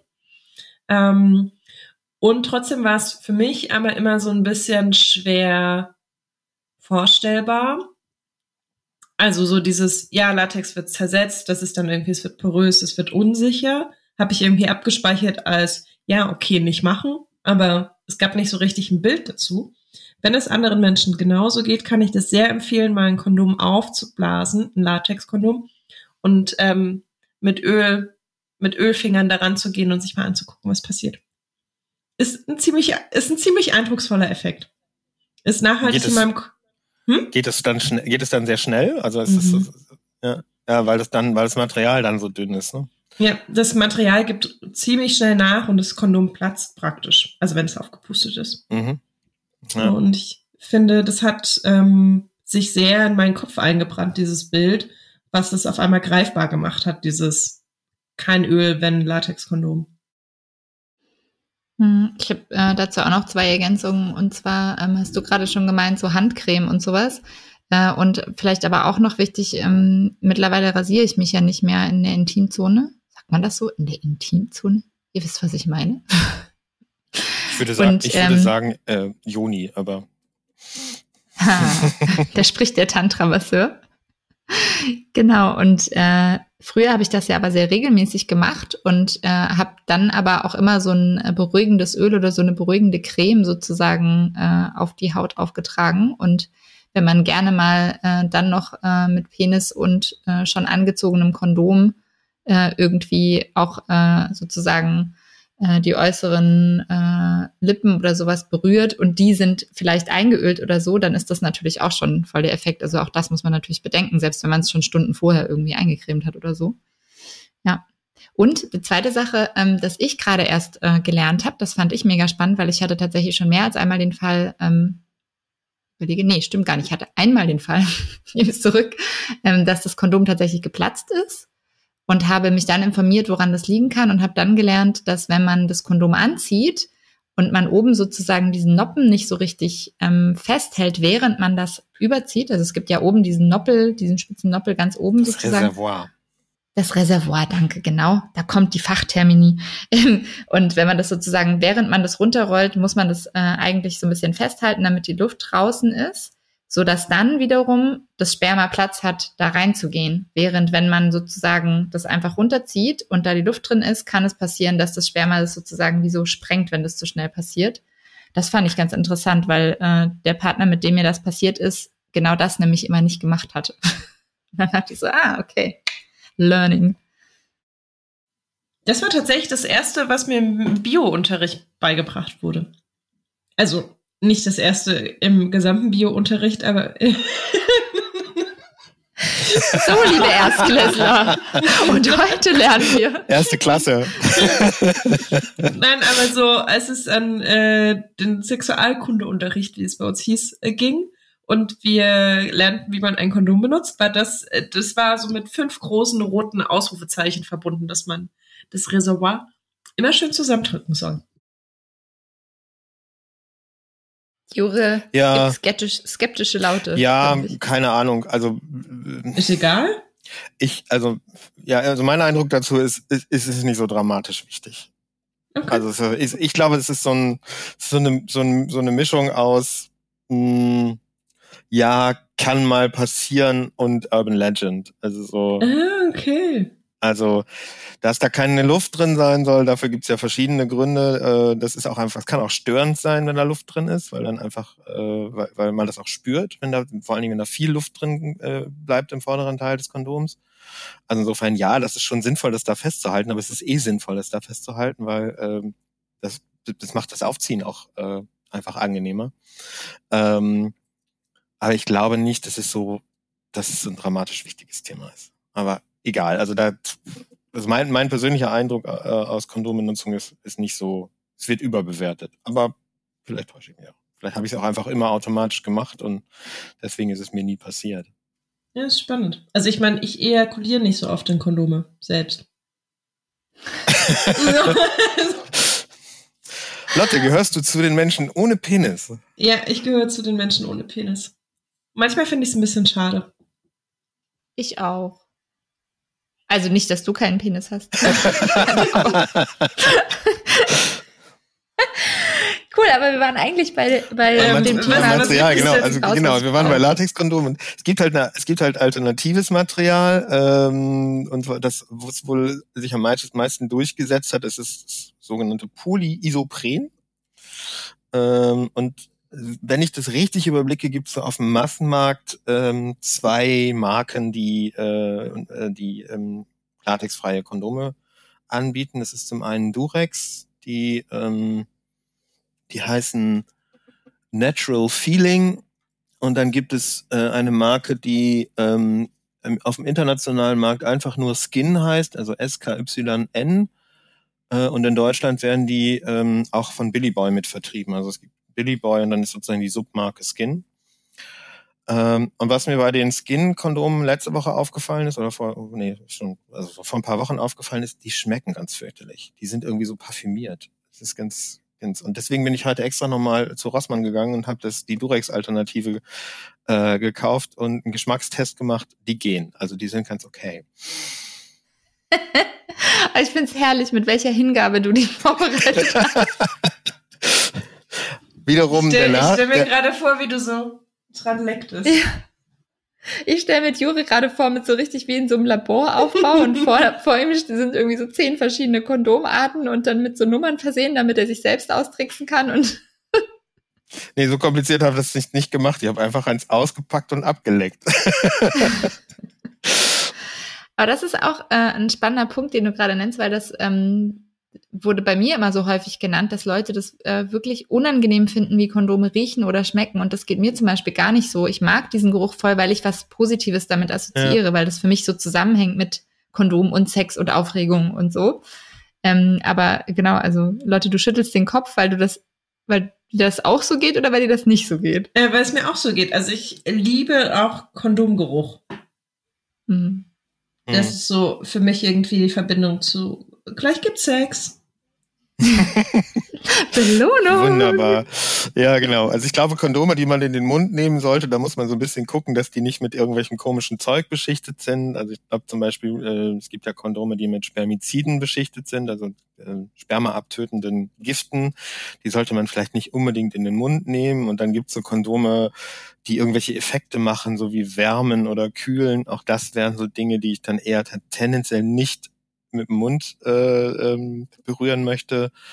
Ähm, und eben ja, tatsächlich diese Billy Boy Skins, die sind irgendwie so, ich weiß auch nicht, das, das Gleitmittel, das da drauf ist, riecht so ein bisschen so wie so ein wie so ein mittelmäßiges Männerparfum und es schmeckt auch ganz mhm. fürchterlich. Also es ist nicht nicht schön. Also insofern äh, da, also wenn man sie in den Mund nehmen möchte, also latexfreie Kondome in den Mund nehmen möchte, würde ich wäre meine Empfehlung das Produkt von Durex. Die haben allerdings wieder den Nachteil und damit wären wir dann beim nächsten Thema, ähm, dass es die nur in einer Größe gibt oder in einer Breite gibt, äh, nur in 56 Millimeter Breite während es die Skin-Alternative äh, zumindest in zwei verschiedenen Größen gibt, also in der Standardgröße und einer sogenannten XL-Größe. Aber weißt du, wie die, wie die Breite von der sogenannten XL-Größe ist? Weil das ist ja, das ist ja ein Mysterium, der mir schon, was mir schon seit einer Stunde auf der Zunge liegt, was ich so gerne lösen möchte. Ähm, dass ja ganz viele der Kondome, die in Drogerien zu kaufen sind, ähm, die so von den ganz, ganz großen Herstellern kommen, die sich irgendwie XL und XXL nennen, meistens gar nicht so sonderlich breit sind. Genau. Äh, ich kann dir das, warte mal kurz. Also ich habe hier jetzt gerade normale Skins von Billy Boy und sogenannte Larges. Und auf den Large steht drauf, dass sie 56 Millimeter breit sind, was nicht besonders breit wäre. Und auf den anderen, die sind 53 Millimeter breit. Also drei Millimeter Unterschied. Und bei der Kondombreite ist es halt tatsächlich so, also man gemessen wird immer das flachgelegte Kondom. Also du legst das Kondom auf den, flach auf den Tisch, äh, das abgerollte und misst die Breite. Das ist dann die, das ist die nominale Breite eines Kondoms. Ähm, genau. Und die äh, die typischen Standardkondome auf dem Massenmarkt, also von von allen Marken, sei es Ritex, sei es äh, Billy Boy, sei es äh, Durex, was auch immer, die sind so zwischen 52 und 54 Millimeter äh, breit. Das ist so ein, das ist ein klassisches, klassisches Standardkondom. Ähm, das rührt tatsächlich in Deutschland, soweit ich das erinnere, daher, dass es mal eine deutsche Industrienorm gab, in der festgelegt war, wie Kondome beschaffen sein müssen, die auf dem deutschen Markt verkauft werden. Und da war es so, dass halt ein Kondom, auf dem nicht extra was draufsteht, halt in dieser Range 52 bis 54 Millimeter breit sein sollte und 185 Millimeter lang. Und die Länge ist bei allen gleich, habe ich irgendwie mal gelernt. Ist das so? Im Wesentlichen ja. Also ein klassisches Standardkondom heute ist 185 Millimeter lang. Ähm, und äh, es gibt tatsächlich auch ähm, irgendwie so Nischenhersteller, die noch etwas längere Kondome herstellen. Ähm, Wobei ich mich frage, was das soll, weil ein abgerolltes Kondom ist eigentlich relativ egal, ob das sozusagen jetzt wirklich bis zur Schaftwurzel runtergeht oder nicht. Also wenn es abgerollt ist, habe ich das noch nicht erlebt, dass es sich wieder aufrollt.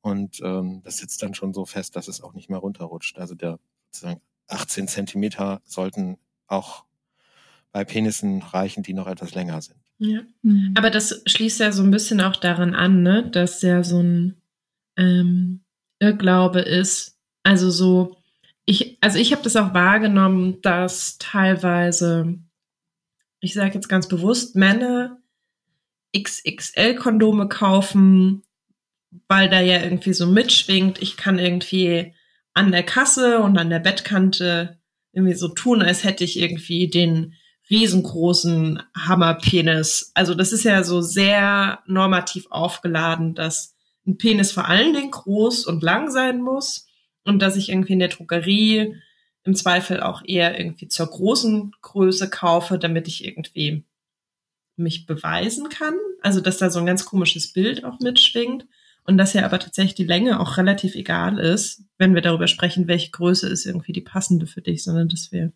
genau. über die Breite sprechen müssen. Genau, also wenn es sozusagen da, also wenn es darum geht, die, die passende Kondomgröße zu ermitteln, geht es, sagen wir mal, zu fünf Prozent um die Länge und zu 95 Prozent um die Breite. Und ähm, die halte ich für also mittelmäßig wichtig, die passende Breite zu benutzen. Also es ist so, ähm, das es ist, glaube ich, sehr individuell unterschiedlich. Ähm, ich habe sehr lange Zeit äh, einfach immer Standardkondome gekauft. Ähm, habe mich mit dem Thema, also mich mit Materialien und Geschmack und und und diversen anderen Dingen immer beschäftigt, aber Breite war mir irgendwie nie so wichtig. Ähm, also ich habe halt immer so Kondome benutzt, die so normal breit waren und hatte damit nie Probleme und habe dann irgendwann, als mir ähm, die Marke MySize, die halt die einzigen, auf, also nicht die einzigen, aber so die einzigen, die man wirklich wahrnimmt auf dem deutschen Markt, die wirklich eine große Range von von äh, Kondombreiten auf dem Markt hat, als die mir sozusagen über den Weg gelaufen sind, habe ich festgestellt, hm, vielleicht probierst du doch mal etwas breitere aus und habe dann festgestellt, okay, das ist sogar noch ein bisschen besser. Ähm, aber auch das, ist das ist so ein bisschen so, vielleicht hat es auch ein bisschen was mit Psychologie zu tun. Ähm, aber ich bin mit Standardbreite immer klargekommen. Ich weiß aber auch, dass es Männer gibt, die tatsächlich mit engen Kondomen ähm, mit zu engen Kondomen auch ein Thema haben. Also das ist tatsächlich, mir ist das schon ein paar Mal begegnet. Ähm, teilweise irgendwie ganz am Anfang meiner Sexualität. Ähm, weiß ich, war das irgendwie ein großes Thema, dass mein damaliger Partner ja, also dass ihm eigentlich gefühlt alle Kondome, die wir ausprobiert haben, die so in dieser Standardbreite waren, nicht gut klargekommen ist, dass alles zu eng war, dass sich wirklich auch wirklich unangenehm für ihn angefühlt hat. Mm, und damals mein Wissen noch nicht irgendwie ausreichte, um weiter zu gucken. Und ich glaube, MySize auch noch nicht auf dem Markt war. Also vielleicht nee, kann man das Modell nochmal erklären. Die haben tatsächlich irgendwie eine Bandbreite von, ich weiß gar nicht, Hast du im Kopf, wie viele verschiedene Größen? Aber es ist wirklich sehr, sehr viele verschiedene Größen. Von 47 bis 69 Millimeter. Also die haben 47, 49, 53, 57, 60, 64 und 69 Millimeter breite Kondome. Und die sind auch so gelabelt, dass tatsächlich nur die Größe draufsteht und da irgendwie kein großes Abenteuer mit klein, normal, groß. So, das finde ich auch irgendwie ganz schön. Ähm, und mir ist es dann irgendwann später nochmal begegnet, dass ich ähm, mit einem so breiten Penis zu tun hatte, dass wir da irgendwie neu ausmessen konnten, mussten, weil irgendwie mit den Standardkondomen aus der Drogerie das irgendwie nicht gut funktioniert hat. Also weil es wirklich einfach zu eng war. Und wie macht man das jetzt aber? Also, weil du hast ja jetzt gerade gesagt, Jure, dass das äh, Kondom sozusagen flach liegt und man das misst. Also wie messe ich denn dann mein Gegenstück sozusagen, wenn ich einen Penis besitze? Wie messe ich denn, welche Größe ich brauche? Naja, also du kannst einfach ein, äh, ein Zentimetermaß nehmen, äh, irgendwie so ein, so ein Bandmaß aus einem, aus einem Handarbeitskoffer oder so und äh, misst den Umfang deines äh, irrigierten Penis aus. Und äh, den teilst du durch zwei und dann hast du in etwa die Breite, die du als Kondom brauchst. So in etwa. Also du legst sozusagen das Maßband einfach einmal so einmal drum einmal drumrum. Also was, was, was du was du ausmessen musst, wenn du einen Penis hast ähm, oder dein Partner einen Penis hast und du das für ihn tust, dann ähm, musst du den Umfang messen und den kannst du dann äh, in, in die Breite umrechnen, indem du es einfach durch zwei rechnest, so ungefähr. Ne? Mhm. Bisschen bisschen abziehen, weil so ein bisschen Dehnung und so ist natürlich auch ganz gut. Also ein bisschen Spannung auf dem Kondom ist ganz schon ganz sinnvoll, sonst wird's ja abrutschen. Und es gibt, äh, gibt zwei Hilfsmittel, von denen ich weiß, oder nee, stimmt nicht, es gibt drei Hilfsmittel. Also zum einen gibt es ähm, von der Bundeszentrale für äh, gesundheitliche Aufklärung das Kondometer. Kennt ihr wahrscheinlich, habt ihr wahrscheinlich schon mal gesehen. Das ist so ein, ich nicht. So ein äh, kleiner äh, Plastikstreifen.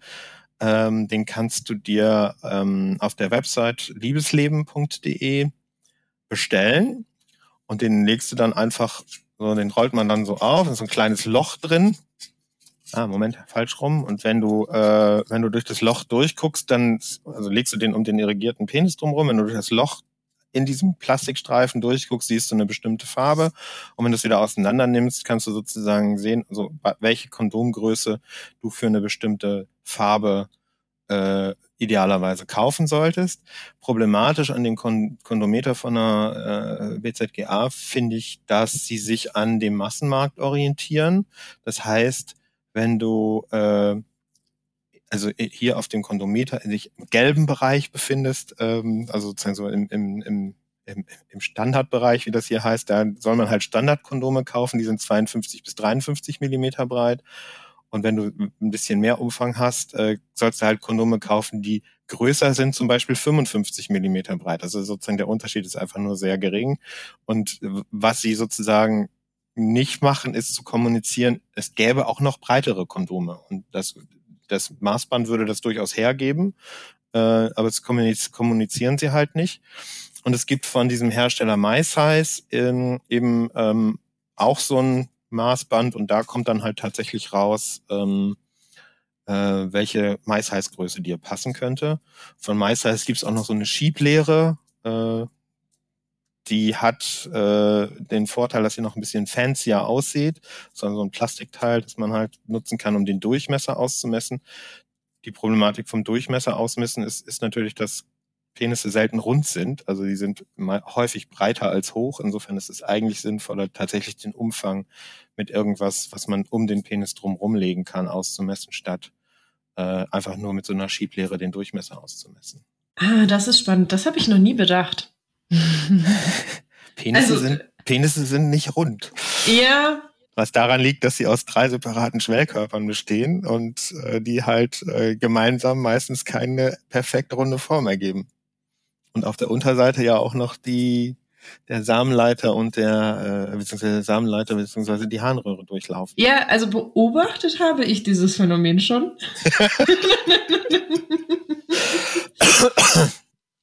Ist nur noch nicht aufgefallen, was das für die Messung bedeuten könnte. Ja, das macht total Sinn. Also so kommt man halt zu dem Ergebnis, was, was für eine Kondomgröße man tendenziell kaufen sollte. Und dann, glaube ich, ist es tatsächlich so, ähm, genauso wie man wie man äh, herausfindet, welche Jeans, also im Laufe seines Lebens herausfindet, welche Jeans am besten zu einem passt oder welche Schuhe man am liebsten trägt oder oder oder äh, ja, also ne, wie bei Bekleidung letztlich auch einfach auszuprobieren, was passt zu mir.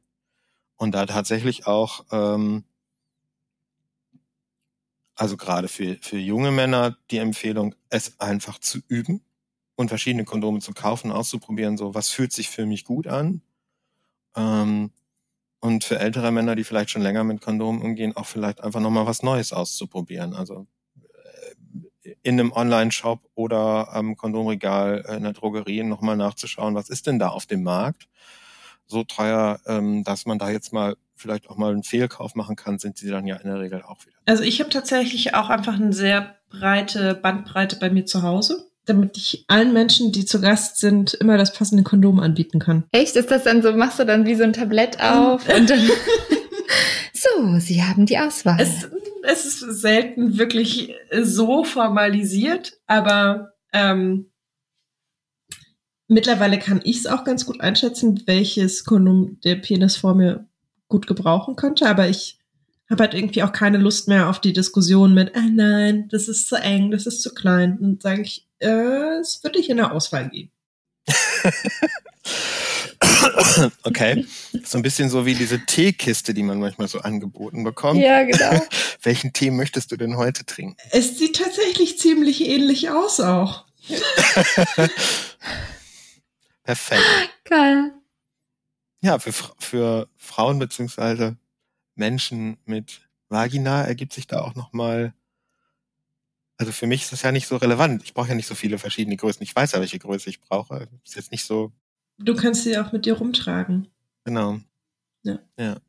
Also ich kenne das, ich habe das auch ähm, mit der Freundin, mit der ich ähm, gestern drüber gesprochen habe, wo ich auf die Spaßkondome auch kam. Sie, sie fragt zum Beispiel ähm, Menschen, mit denen sie Sex hat, hast du ein Kondom dabei, was du selbst gerne benutzen möchtest, oder wollen wir ein Kondom von mir nehmen? Was ich auch eine ziemlich gute Frage finde. Ja. Mhm. Ich fand in dem Zusammenhang auch interessant, dass ähm, ich eine Studie gesehen habe, auch von der BZGA, gefragt wurde, wie viele, ähm, wie viele, also die haben jetzt auch nur unterschieden, äh, Single-Frauen, Single-Männer, wie viel Prozent der Single-Frauen, wie viel Prozent der Single-Männer haben Kondome zu Hause. Ähm, was schätzt ihr denn, wer mehr hat? Single-Frauen. Ja, ich denke auch Frauen. Tatsächlich nicht. Es sind tatsächlich Single-Männer. 70 Prozent der Single-Männer haben äh, Kondome pro, zu Hause und 59 Prozent der Single-Frauen. Also es ist auch nicht wahnsinnig weit weg, aber haben tatsächlich mehr Männer äh, Kondome zu Hause. Und wann ist sie denn? Weißt du das? Ähm, ich glaube, die ist noch nicht so alt. Das kann ich gerne raussuchen. Ja. Aber ich das ist ja eine ganz optimistische Zahl. Also 79, voll. 79 Prozent der Männer schon Kondome zu Hause haben, ist ja schon mal ein gutes Signal. 70, Sieb- nicht ach, 79. 59 der Frauen. Ah, okay. Jura, hast du einen Tipp? Ähm, also, ich habe so ein bisschen rausgehört, guckt irgendwie online, guckt mal in der Drogerie, ist es so ein bisschen egal? Oder hast du irgendwas, was du, was dein präferierter Weg ist? Naja, also die, die, das, die, die Problematik, wenn du wirklich mit Größen experimentieren willst, hilft dir die Drogerie nicht weiter, weil es die, äh, die großen Größenvarianzen, wie zum Beispiel MySize ähm, und auch diesen anderen Hersteller, der mir gerade nicht einfällt, die gibt's halt nicht in der Drogerie. Sondern die kannst du nur online bestellen und es, wahrscheinlich gibt's auch irgendwelche Sexshops, die die haben, aber im Grunde ist der Vertriebsweg da online. Ich bestelle die immer bei Amazon. Also so, das ist so, so äh, mein, mein Weg da. Ähm, MySize bietet auch so Probierpackungen an. Da kann man sozusagen so, so, so eher so die, die, die große Seite oder die kleine Seite des, äh, des Sortiments äh, bestellen und kann man einfach mal äh, mit, ich glaube, jeweils drei Stück einfach mal ausprobieren. Ähm, ich habe tatsächlich, also dadurch, dass ich fast immer irgendwie dann doch was Besonderes bestelle für mich persönlich, bestelle ich eigentlich immer online. Da gucke ich dann manchmal auch so nochmal nach dem Preis und also es gibt so gibt auch ein paar auf Kondome spezialisierte Shops. Also die Idee, so wie früher, dass man in die Apotheke geht und sich dort beraten lässt, die ähm, ist wahrscheinlich nicht so schlau, weil ich die Befürchtung hätte, dass die meisten Menschen, die in Apotheken arbeiten, sich eher schlechter auskennen als die Menschen, die mit der Idee kommen, sich beraten lassen zu wollen, äh, in, die, in die Apotheke gehen. Und ich, Ja, also, das ist definitiv auch meine Erfahrung. Und tatsächlich, also ich weiß, dass ich irgendwann, ähm, als ich äh, auf der Suche war nach breiten Kondomen, war ich auch erst irgendwie in der Apotheke bei mir um die Ecke, weil es sollte irgendwie auch schnell gehen und ich hatte keine Lust auf die Online-Bestellung zu warten. Und die hatten keine MySize-Kondome da, die hatten auch irgendwie kein wirkliches Angebot, was sich so massiv von der Drogerie unterschieden hat. Mm, Und seitdem beobachte ich das so ein bisschen. Es hat sich nicht wirklich verändert, aber das ist, das ist irgendwie überhaupt keine repräsentative Studie. Das ist irgendwie die Beobachtung in einer Apotheke. so, aber ähm, es bleibt immer im Hinterkopf, wenn ich da reingehe. Gucke ich immer ins Kondomregal und denke, ah, nichts Neues. Ja, aber das ist auch meine Erfahrung. Wir hatten es vorhin im Vorgespräch auch schon kurz angesprochen mit äh, Lecktüchern, ähm, dass ich wirklich in mehreren Apotheken nachfragen musste und eigentlich immer mit großen fragenden Augen angeguckt wurde, was denn ein Lecktuch sei. Ich dann immer dachte so, ah, okay, also ich bekomme es irgendwie fast ausschließlich in Apotheken, aber die Apotheken wissen gar nicht, was das ist. Also das fand ich irgendwie auch so ein bisschen schockierend und ich habe es dann im Endeffekt im, in einem Sexshop gekauft und besorgt und das war auch fein, aber ähm, ich fand es schon so ein bisschen krass, dass, dass äh, einfach die meisten Apotheker noch nie was davon gehört zu haben schienen. Ich habe noch Ja. eine ähm, kleine Ergänzung, weil du es auch gerade gesagt hast, Jure, mit ähm, besondere Kondome. Worauf ich erst relativ spät gestoßen bin, ist, dass es ähm, Kondome gibt mit Überziehhilfe. Oh ja, Es gibt, gibt auch nicht so viele. Ich habe bisher, glaube ich, irgendwie eine Marke gesehen, Wingman, die das anbieten. Ja. Was ich super spannend finde, weil das, glaube ich, auch für Menschen, die vielleicht irgendwie motorisch Einschränkungen haben, die vielleicht nur eine Hand benutzen können, ähm, eine ganz gute Hilfe sein kann. Ja, ja, auf jeden Fall. Also äh, ich kenne auch nur Wingman. Ähm, mein Problem mit Wingmans ist immer, ich benutze die so selten. Also ich habe hab immer, also ich habe die immer irgendwie so, die fliegen dann noch drin rum, weil ich mal irgendwie eine Packung bestellt habe. Und immer wenn ich sie dann benutze, äh, fällt mir nicht mehr ein, wie rum ich diesen blöden Applikator dann jetzt benutzen muss. Und dann muss ich doch erst drauf gucken und dann muss ich meine Brille suchen, bis ich verstanden habe, wie rum ich es benutzen muss. Ähm, aber wenn man sich das merken kann, wie rum man den Applikator benutzt von den Wingmans, ähm, ist übrigens eine Marke aus, äh, aus den Niederlanden, ähm, dann ist das super. Also das, der Applikator funktioniert echt großartig. Also wenn man Ja, so einmal, wenn man, wenn man einmal verstanden hat, wie rum man ihn benutzen muss und darauf vertraut, dass es funktioniert, dann macht dieser Applikator wirklich alles, woran man denken muss, inklusive dieses die Spitze festhalten. Also doch auch das habe ich erst irgendwie bei der zweiten äh, Packung oder so kapiert, dass ich mich darum nicht kümmern muss, weil selbst das hat dieser Applikator sozusagen mitgedacht. Also du musst ihn wirklich, du kannst ihn einfach mit einer Hand äh, über den Penis ziehen und fertig. Das ist echt faszinierend äh, gut gelöst. Mein, mein Öko-Herz schlägt dann immer so ein bisschen und denkt so, jetzt habe ich nicht nur ein Kondom zu entsorgen, sondern auch noch eine doppelt so große Verpackung und dieses riesen Plastikteil. Ähm, aber also für, für Menschen, für die das Thema Kondom anziehen äh, eine Hürde ist, auf jeden Fall mal ausprobieren. Sind auch sehr, also von der Qualität sehr gute Kondome. Eine sehr, sehr glatte Oberfläche. Ich mag die wirklich gerne. Also das ist, ähm, ja. Ich habe die selbst auch noch nie ausprobiert. Also ich habe die halt irgendwann mal gezeigt bekommen und das war eher so ein technisches, guck mal, das gibt es zeigen. Ähm, nicht live in Action. Ich war aber immer super neugierig und dann war ich immer so, äh, das ist irgendwie relativ viel Müll, den ich produziere für nur mal eben ausprobieren, aber vielleicht. Ja, und der Preis ist natürlich auch, äh, die sind schon dann schon ganz schön teuer. Ja. Also das ist jetzt nicht so ein Standardkondom für unter einen Euro, sondern da zahlt man dann schon ein bisschen mehr für.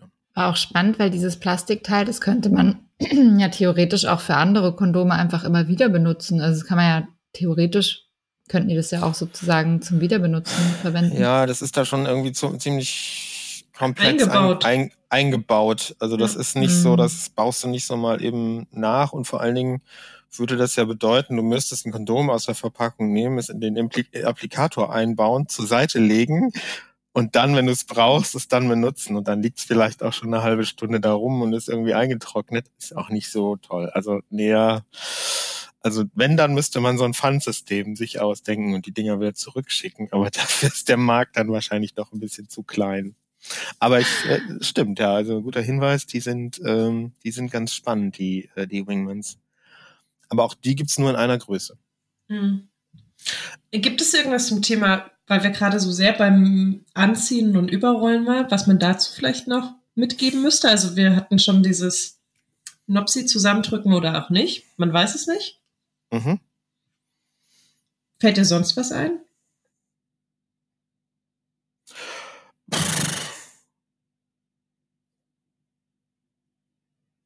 Naja, also ich meine, was, was wirklich hilft beim Anziehen, ist natürlich eine, eine gute Erektion. Sonst ist es immer ein bisschen schwierig. Ähm, für, für Menschen mit Vorhaut ist wichtig daran zu denken, dass die Vorhaut zurückgezogen ist. Ähm, und ansonsten, je mehr Hände mithelfen, desto besser. Also so ähm, man kann Mann, Mann oder Mensch mit Penis kann das natürlich alleine und Mensch, äh, manche Menschen mit Penis können das auch mit einer Hand. Ähm, aber es macht auch Spaß, es mit drei oder vier Händen zu machen ähm, und, und sich gegenseitig dabei zu helfen. Ähm, Oder Mündern. es soll auch Menschen geben, die das mit dem Mund können. Habe ich gehört.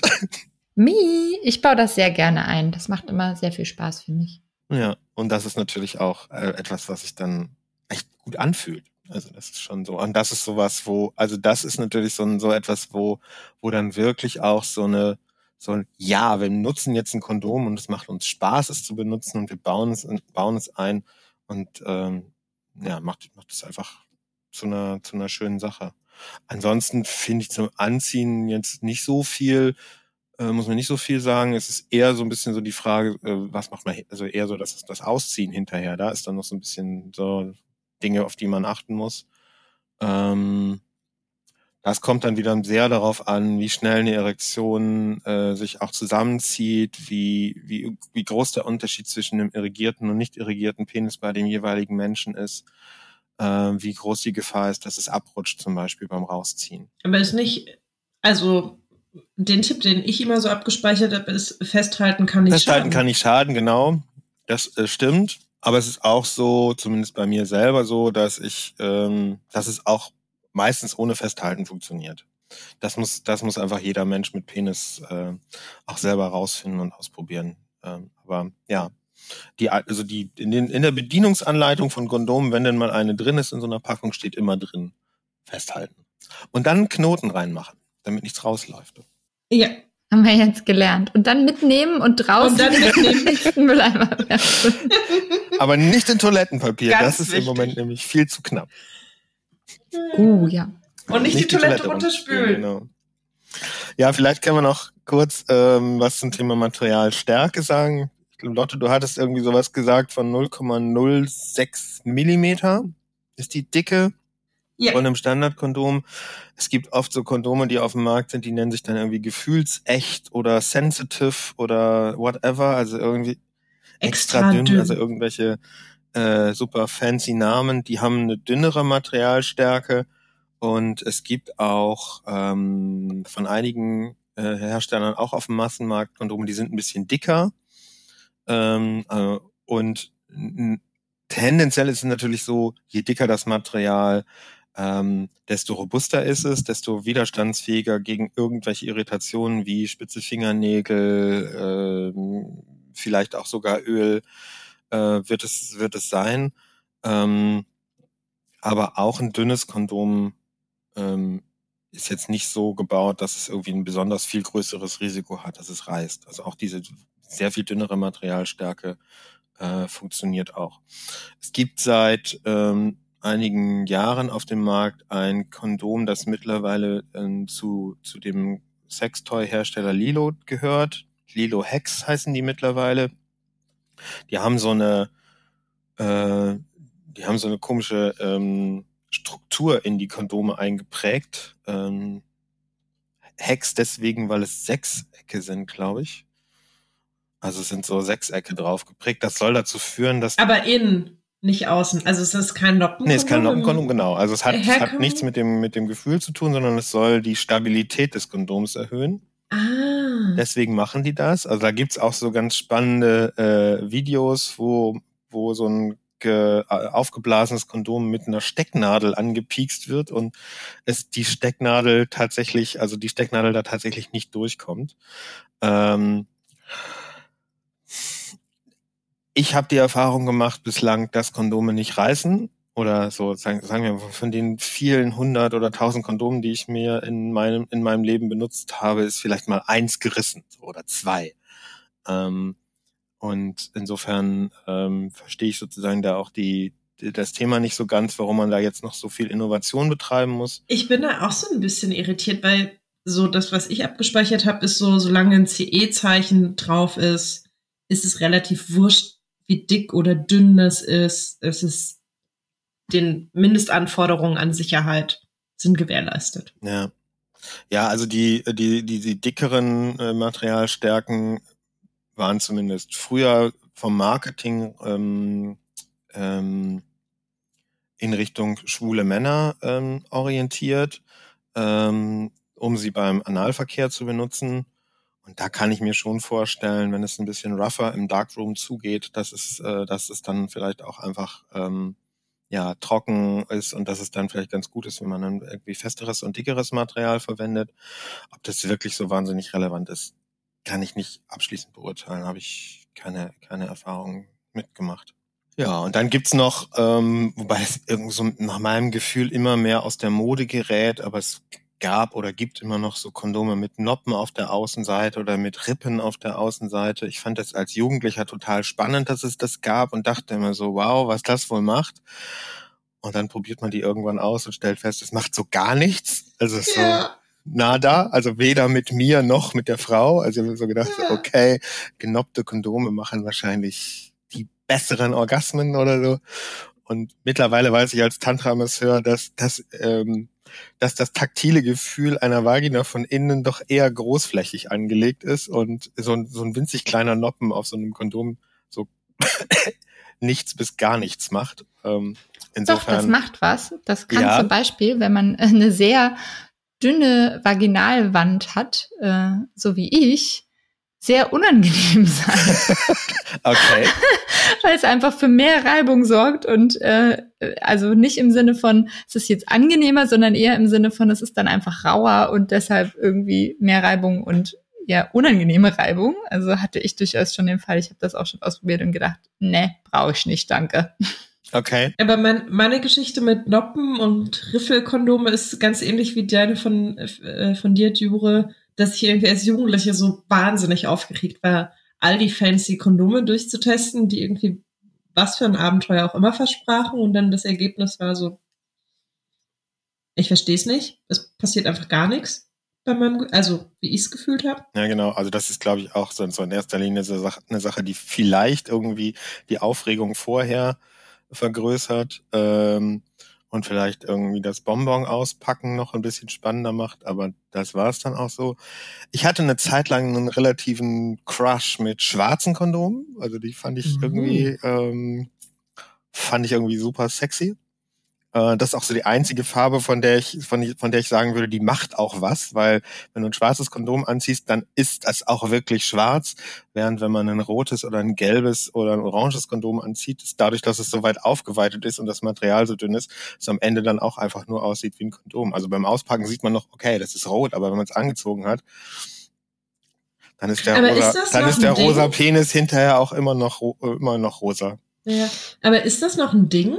Also ich wollte euch gerade fragen, wie steht ihr zu farbigen Kondomen? Aber ich, mir ist das auch super lang nicht mehr begegnet. Äh, Billy Boy hatte die ja, also Billy Boy hat damit relativ lange äh, Marketing betrieben und die von denen gibt's die auch immer noch. Also es gibt so eine, so, so eine Packung, wo dann irgendwie so alle möglichen Farben drin sind. Wo kriege ich schwarze Kondome her? Das klingt wirklich spannend. Das hatte ich noch nicht. Äh, also in der Billy Boy Verpackung waren früher auch immer schwarze drin und es gab ah. tatsächlich auch extra von Billy Boy äh, schwarze Kondome. Ich weiß nicht, ob es die noch gibt. Vielleicht produzieren sie die auch nicht mehr. Ich werde das recherchieren. Aber das sieht wirklich geil aus, ja, das hat was. Ja, ich wollte gerade sagen, das stelle ich mir ziemlich gut vor. Da ja. wird hier direkt der, der generelle Latex-Fetisch aktiviert. Mmh, schwarzer Latex. Ja, stimmt, ja. genau. Ähm, also, also ich finde Farben auch eher uninteressant. Tatsächlich. Mir ist es ehrlich gesagt ziemlich wurscht. Weil wenn dann einmal irgendwie das Kondom, also für mich ist, glaube ich, eher, das Spannende ist eher ähm, das Auspacken und das Aufrollen, das finde ich irgendwie spannend und alles danach ist dann eher so ein bisschen, ja, dann ist es halt drauf. Also ist für mich dann schon egal. Naja, dann gibt's halt noch so, äh, so Spezialsachen wie Kondome, die ähm, die irgendwie einen Geschmack haben. Ich hatte jetzt in irgendeiner so Bonuspackung von Skin letztens welche, die angeblich nach irgendeinem exotischen Cocktail schmecken sollen. Das habe ich tatsächlich noch nicht ausprobiert, es auszupacken und zu, also das habe ich noch nicht probiert. Ich weiß nicht, wie es schmeckt, aber wahrscheinlich schmeckt es fürchterlich so. Früher gab es ja Kondome oder gibt es wahrscheinlich immer noch äh, mit Bananengeschmack. Das war einfach nur ekelhaft. ähm, also die rochen auch schon eklig. Aber gut, ähm, gibt sicherlich auch irgendwelche Fetische, die das bedient. Und dann gibt es äh, immer mal wieder von verschiedenen Herstellern ähm, Kondome, die so beschichtet sind, dass sie wärmen oder kühlen. Hm, auch da habe ich wenig Erfahrung mit. Die negativste Erfahrung, die ich tatsächlich mal gemacht habe äh, mit einem Kondom, war ähm, ein Kondom, das mit einem Material äh, beschichtet ist, das für längeren Genuss sorgen soll. Äh, da ist schlicht und einfach irgendein Sedativum drin, das die Haut sediert und da spürst du irgendwie nichts mehr und es war es war so extrem sedierend, dass ich so dass ich meinen Penis nicht mehr gespürt habe. Und das war keine gute Idee. Also und ich nicht nicht nur ich meinen Penis nicht mehr gespürt habe, weil das Material war ja nicht nur außen äh, innen, sondern auch auf der Außenseite drauf. Auch meine Partnerin hat auch auch nichts mehr gespürt. Es war eine Kackidee. oh, das finde ich richtig gruselig irgendwie. Oh. Ich stelle es mir auch sehr unangenehm vor. Ja, aber kannst du einfach so eine Apotheke, äh, nicht in der Apotheke, kannst du einfach so eine Drogerie kaufen. Also die standen auch heute im, habe ich heute auch gesehen, äh, bei Rossmann standen sie im Kondomregal dabei. Ich bin fast ein bisschen neugierig, das auszuprobieren, aber eigentlich möchte ja. ich dir. Genau, also man kann das mal ausprobieren. Warum nicht? Äh, ich, mir ist gerade noch was eingefallen, ähm, weil wir jetzt viel darüber gesprochen haben, wie ist es auf der Penisseite sozusagen. Äh, ich habe über die Jahre gemerkt, dass ähm, es für mich auch äh, als Besitzerin einer Vagina einen großen Unterschied macht, äh, welche Kondome ich benutze, weil die ähm, vom Prinzip her sind die alle ähnlich beschichtet, aber in der Praxis sind da einfach unterschiedliche Schichten drauf. Und äh, für mich macht es tatsächlich einen Unterschied, welches Kondom ich benutze. Also gibt Kondome, auf die ähm, meine sozusagen meine Vaginalwand anders reagiert als äh, auf andere Kondome. Und äh, es gibt Kondome, die mich zum Beispiel eher austrocknen beim Sex und es gibt Kondome, die eher wie so äh, mit äh, dafür sorgen, dass ich sozusagen feucht bleibe. Und das äh, kann ich auch nur voll ans Herz legen, wenn ihr vielleicht ab und zu, wenn ihr eine Vagina habt und ihr habt ab und zu irgendwie das Thema, dass ihr zu trocken seid beim Sex oder so, dass ihr vielleicht einfach mal verschiedene Kondome ausprobiert. Weil mir hat das total geholfen, einfach mal so ein bisschen rumzutesten und zu merken, ah, das liegt tatsächlich auch mit am Kondom. Ich finde eh, ich fand es richtig schön vorhin, was du, Jure, gesagt hast, diesen ähm, Ansporn zum Ausprobieren auf beiden Seiten und dass man ja, also ich habe es ganz oft erlebt, dass Menschen eher so ein bisschen mal so, ah nee, das ist so kompliziert und dann muss ich irgendwie das kaufen und dann passt das nicht, dann fühlt sich das nicht gut an. Und denke mir so, ja, aber wie du es gesagt hast, ne, so wir brauchen auch eine Weile, bis wir irgendwie die perfekte Jeansgröße gefunden haben oder die Schuhe, in denen wir irgendwie am besten laufen können, dass das auch selbstverständlicher wird, auch dass man erstens drüber spricht oder vielleicht auch mal eine Packung weitergibt, wo man irgendwie ein Kondom rausgenommen hat, festgestellt hat, mh, hm, für mich ist das nix, aber warum nicht weitergeben an irgendwie einen anderen Menschen im Umfeld? Ja, ja, genau.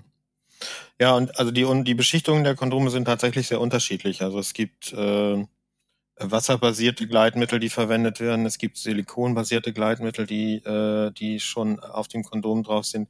Das ist so, so richtig trockene Kondome, wie es die in meiner Jugend noch gab, habe ich lange nicht mehr gesehen. Ich weiß gar nicht, ob es die noch gibt.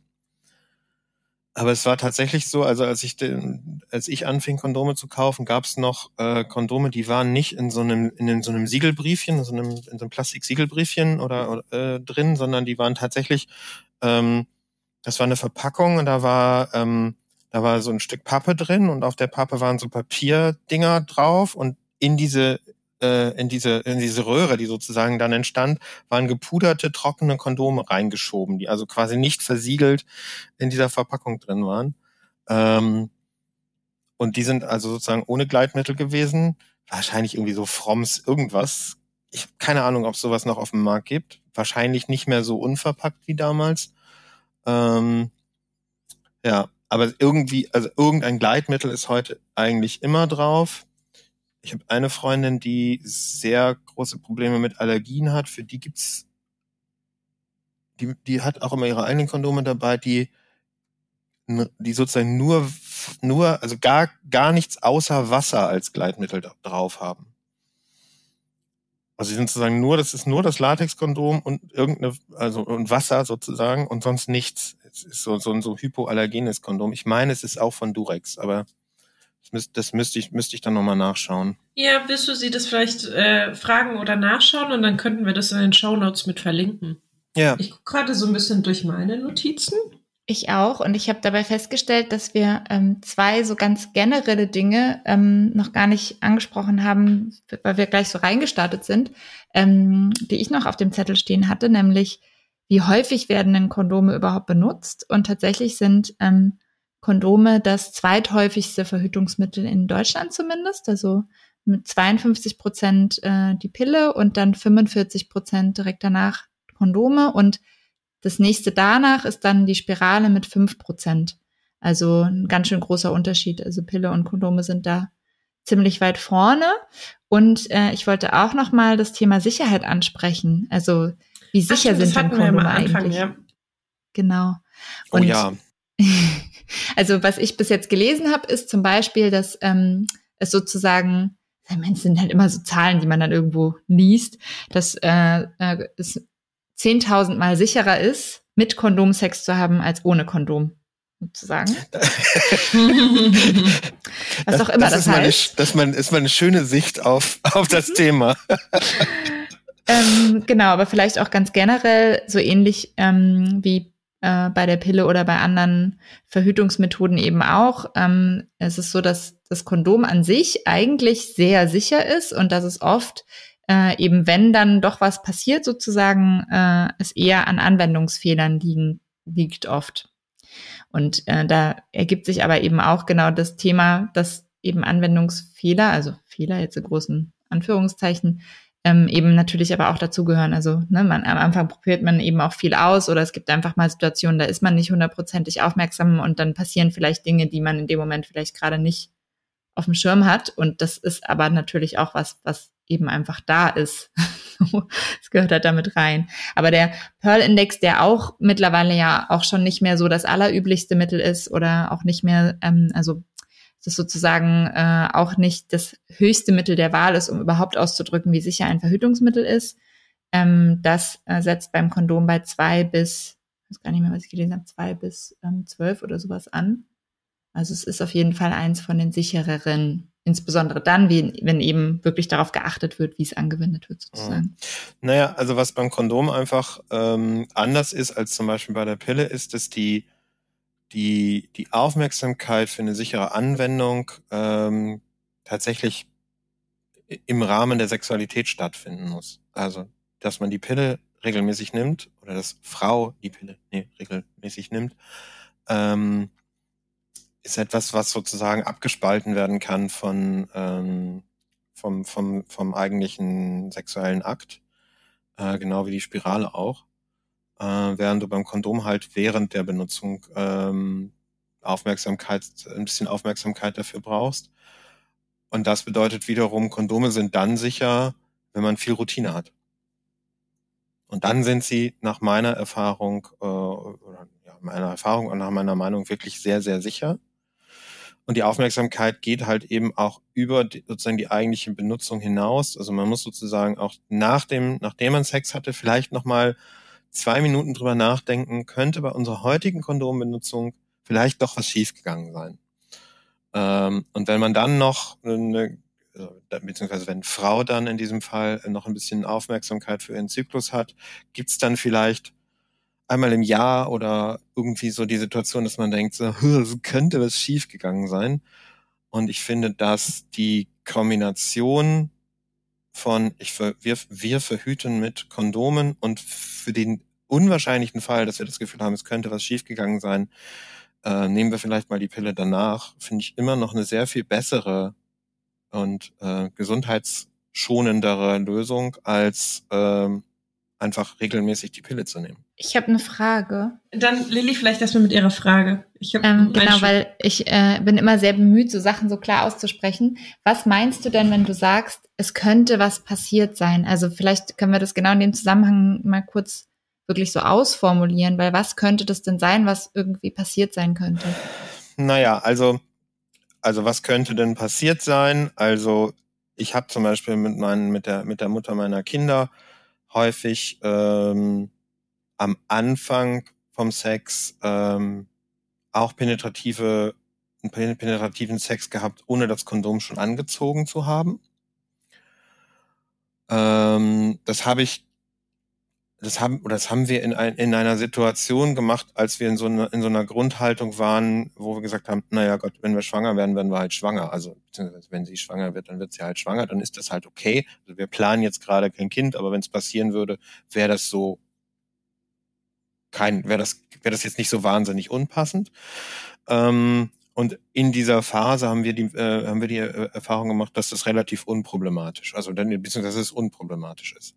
Aber natürlich hätte es in dieser Situation dazu kommen können, dass ich irgendwie dann, obwohl ich noch kein Kondom anhatte, das Gefühl habe, oh, da ist jetzt vielleicht doch was passiert. Das wäre so ein Fall gewesen, wo, wo ich gesagt hätte, okay, dann lass uns mal schauen, das war damals noch viel schwieriger als heute, aber dann hätte man damals vielleicht schauen können, ähm, die Pille danach zu nehmen, für den Fall, dass, dass man so, sowas befürchtet. Was anderes, was passieren kann, ist natürlich tatsächlich, dass ein Kondom reißt oder platzt oder dass es abrutscht und einfach noch drin ist nach dem, ähm, nach dem, äh, nach der Penetration. Ähm, das wäre so ein Fall, wo ich sagen würde, okay, das, das ist ein, das ist ein Risikofall. Ja, das ist es im, im Grunde schon. Hm, genau, also ich würde es noch ergänzen, um ähm, womit ich äh, immer wieder auch so, wo ich immer wieder auch erklären musste, oft oder darauf hinweisen musste, ist äh, auch einfach darauf zu achten, mit, mit welchen Händen sozusagen fasse ich denn jetzt eigentlich dieses Kondom an und rolle es mir über. Also es ist mir schon mehrfach passiert, dass ich mit jemandem gerade aktiv äh, war und dass diese Person das Kondom selber anziehen wollte und davor aber schon total aktiv selbst den Penis angefasst hat und auch schon erste Lusttropfen angefasst hat und mit derselben Hand dann sozusagen das Kondom übergerollt hat und ich dann direkt gemeint habe, das ist nett, aber wir brauchen Neues. So, also, so macht das irgendwie für mich gerade keinen Sinn. Also auch das kann passieren, auch da ist die, die Wahrscheinlichkeit wieder sehr gering und trotzdem ist sie eben einfach da. Ja. Ah, was man noch bedenken sollte, was schiefgehen kann, auch schon häufig beobachtet. Ähm, der Moment von, ich setze das Kondom auf, will es abrollen, stelle fest, oh, falsch rum. Ich habe das so häufig schon beobachtet, dass das Kondom äh, genommen wurde und umgedreht wurde und dann abgerollt wurde. So, mm, mm, mm, mm, das ist nicht der Sinn dieser Schutzmethode, dass jetzt die Innenseite nach außen kommt und diese Seite in meine Vagina reinkommt. Ja, also, also da würde ich tatsächlich so, ne, also das Risiko Gesundheitsschutz ist da dann tatsächlich ein Riesenthema. Schwangerschaft eher so nicht so wahrscheinlich, aber kann natürlich auch passieren, äh, je nachdem, was vorher schon so war. Aber gerade beim Thema Gesundheitsschutz geht das natürlich gar nicht. Also das Kondom, das falsch rum angelegt, äh, schon mal falsch rum ähm, auf der Eichel drauf gelegen hat und schon mit Lusttropfen in Berührung kommt, darf man nicht umdrehen und dann andersrum abrollen. Dann erfüllt es nicht den Zweck, für den es gedacht war. Ja, dann ist es ein nettes Accessoire. Hm. Genau, aber Lotte, du hattest gerade noch was, weil sonst springe ich ah, ja. da direkt auf. Ähm, ich wollte, das ist auch nur eine ganz kurze Anmerkung. Ich fand es irgendwie ganz spannend, dass Jure das so sehr nüchtern gesagt hat mit der große Unterschied zwischen, zwischen Pille und Kondom ähm, ist, dass irgendwie die Anwendungssicherheit einmal außerhalb und einmal innerhalb von Sexualität, gelebter Sexualität stattfindet.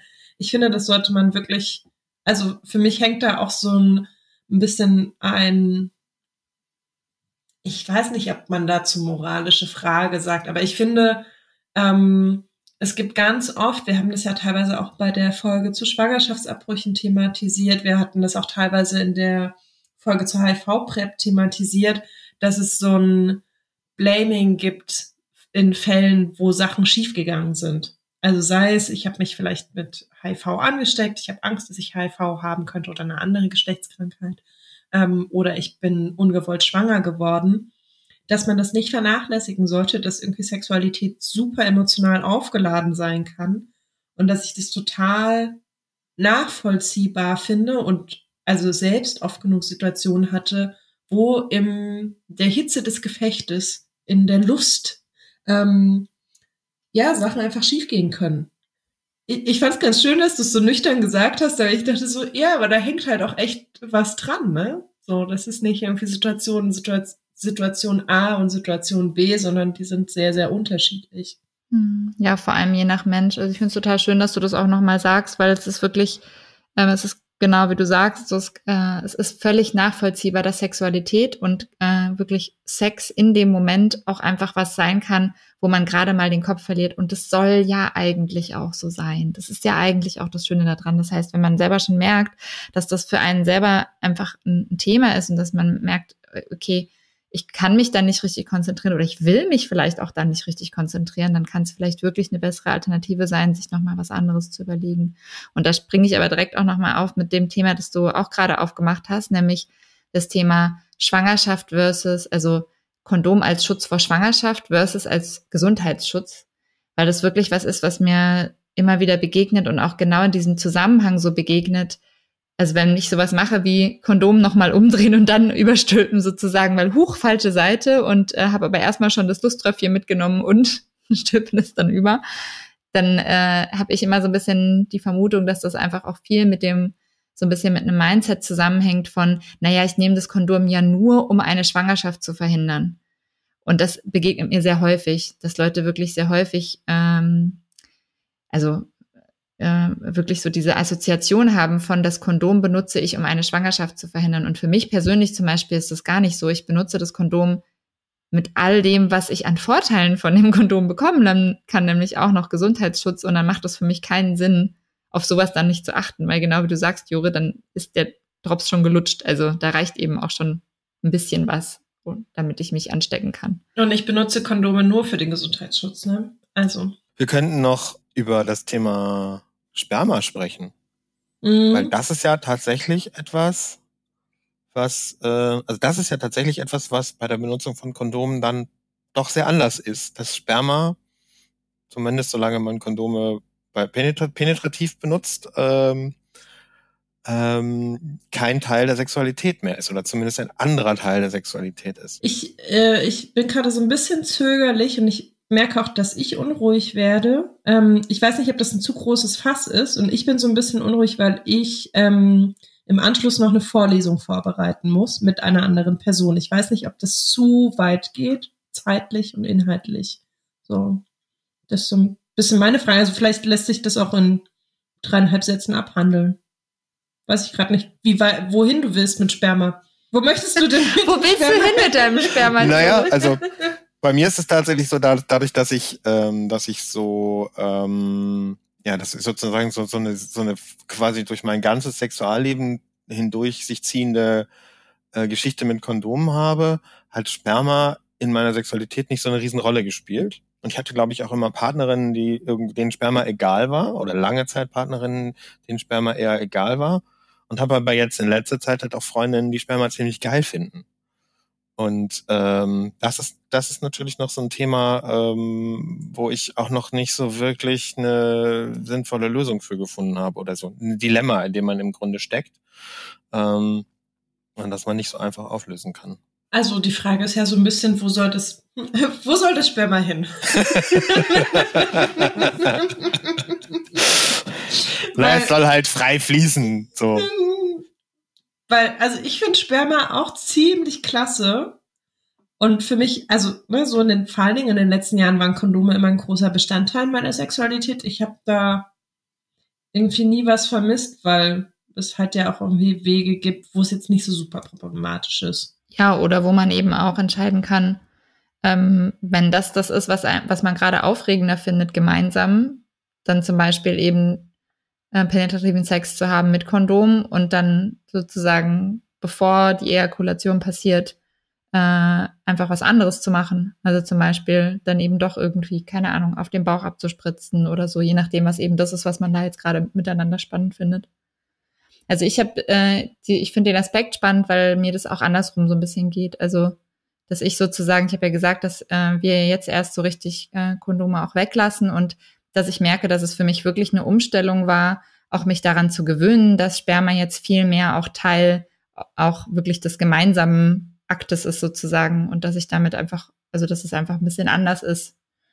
Also ja, finde ich spannend. Kann man, kann man ja einfach mal so ein bisschen drüber nachdenken, wie das für einen selber ist. Vielleicht gibt's dazu ja Reaktionen in euren Sprachnachrichten und ich wollte gerade sagen, vielleicht könnt ihr in der kleinen Menschen, Folge vielleicht mal drauf eingehen. Ja, vielleicht gibt's Menschen, die Sperma-Geschichten mit uns teilen wollen. Ich weiß nicht, was nach diesem Aufruf auf unserem Anruf passiert. ähm. könnte, könnte eine schöne Folge werden. Ja. Ich sag mal die Anrufbeantworternummer. Also, die Anrufbeantworternummer ist die 030 für Berlin 549 08 472. Und was macht man mit der? Anrufen und auf den Anrufbeantworter sprechen. Und was passiert dann? Wie, was passiert dann? dann? Was passiert dann mit der Sprachnachricht? Na, wenn man nicht extra sagt, dass sie nicht abgespielt werden soll, dann würden wir sie wahrscheinlich in der nächsten kleinen Folge abspielen und besprechen. Aber alle Menschen haben die Möglichkeit zu sagen, ah, hallo, ich möchte, möchte das gerne mit euch teilen, aber ich möchte nicht, dass es ähm, groß in die Rause, raus in die große weite Welt getragen wird. Genau, aber wir antworten darauf, ist die Frage, ist sozusagen die Antwort. So, wir antworten yeah. darauf vor dem Mikro.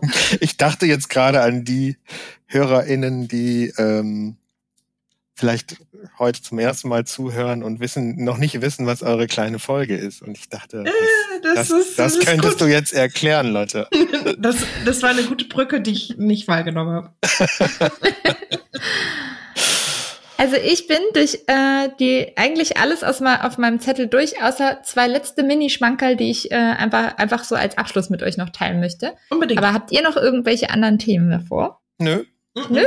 Nö. Dann äh, äh, teile ich noch zwei Dinge mit euch, ähm, die wir teilweise schon so ein bisschen angerissen haben, die ich aber äh, einfach nochmal so bemerkenswert fand irgendwie. Nämlich erstens, dass das erste Latex-Kondom, das wirklich dann auch massenmäßig auf den Markt ging, 1855 von Goodyear äh, in Amerika rausgebracht wurde. Crazy. Und dass es schon äh, Zeichnungen gibt, die mittlerweile 12 bis 15.000 Jahre alt sind, wo Kondome schon beschrieben wurden, also irgendeine Form von Kondom. Leinen wahrscheinlich dann auch so eine äh, tierische Darmform oder so. Also fand ich auch mega spannend. 12 bis 15.000 Jahre alt. Just saying. Aber Goodyear ist die Autoreifenfirma, ne? Ja, mhm. genau. Also der Erfinder von Goodyear, also der, der Mensch, der das gegründet hat, der heißt, der hieß Goodyear, deshalb habe ich gesagt Goodyear, weil der war Erfinder und der hat sozusagen mit Kautschuk und Gummi ganz viel gearbeitet und da kam auch das erste Massenkondom her. Spannend. Okay, und die zweite Geschichte? Das war's schon. Ach so, das, das waren meine zwei. Goodyear und die 12.000 bis 15.000 Jahren alten Zeichnungen, da bin ich, das war's. Allwetterkondome von Goodyear, sagt Micha. Wir haben irgendwie ganz am Anfang oder fast am Anfang mit der Kulturgeschichte angefangen und du, du beendest unsere Reise mit ein wenig Kulturgeschichte. Wie schön. Ja. ja. Das war richtig schön. Ja, fand ich auch. Ich glaube, Menschen haben vorher rumgeungt, was man so lange über Kondome sprechen kann. Ich habe nicht daran gezweifelt, dass es wieder so wird. Äh, wieder so lang wird. cool, aber dann äh, ist es doch eigentlich ein total schöner Abschluss, oder? Dann haben wir jetzt eigentlich sozusagen, schließen wir mit dem Aufruf an, alles, was ihr jetzt noch nicht an Informationen bekommen habt oder was ihr uns noch zusätzlich erzählen wollt, das teilt ihr einfach auf dem Anrufbeantworter oder schickt uns was. Und ansonsten sagen wir jetzt Tschüss und Goodbye. Ja, und ganz lieben Dank an Jure. Ja, sehr gerne. Ja. Hat mir großen Spaß gemacht. Ihr könnt, äh, wenn ihr mögt, gerne auf meinem Blog und natürlich auch gerne auf meiner Tantra-Massage-Seite vorbeischauen. Ähm, aram.de mit zwei A am Anfang. Ähm, ich freue mich über Anfragen für die fernere Zukunft, wenn wir wieder massieren dürfen. In welcher Region? Ich massiere in Berlin, Hamburg, Münster und letztlich überall, wo du willst. Aber Im Zweifel kommt er mit dem Bus vorbei. Genau, bald komme ich dann mit dem Bus vorbei, ja, genau. Nein, aber ähm, also ich habe in Berlin und in Hamburg und in Münster Räume, in denen ich massieren kann. Und äh, eine Rezension. Ich habe das ja schon ausprobiert. Ich kann es sehr weiterempfehlen. Da sprechen Danke. wir vielleicht auch irgendwann nochmal drüber. Ja. Auch ein spannendes Thema. Vielleicht, über, vielleicht nehmen wir dann mal wieder eine Podcast-Folge für meinen Podcast auf. Ja, ja vielleicht. Aber dann, nur im Bus. okay, einen Bus haben wir schon, das ist kein Problem. Hm. Ja, dann musst du nur noch deinen Führerschein machen. Genau. Dann komme ich, mit dem, gleich mir den Bus aus, komme nach Berlin und wir zeichnen im Bus eine Massage, äh, eine Massage-Podcast. Ein Massagegespräch. cool. Dann danke cool, cool. dir, Jure, und danke auch an Micha, äh, der das alles wunderbar zusammenschnippelt, was wir jetzt hier so fabriziert haben. Dann bis zum nächsten Mal. Bis zum nächsten Mal. Tschüss. Tschüss. Tschüss.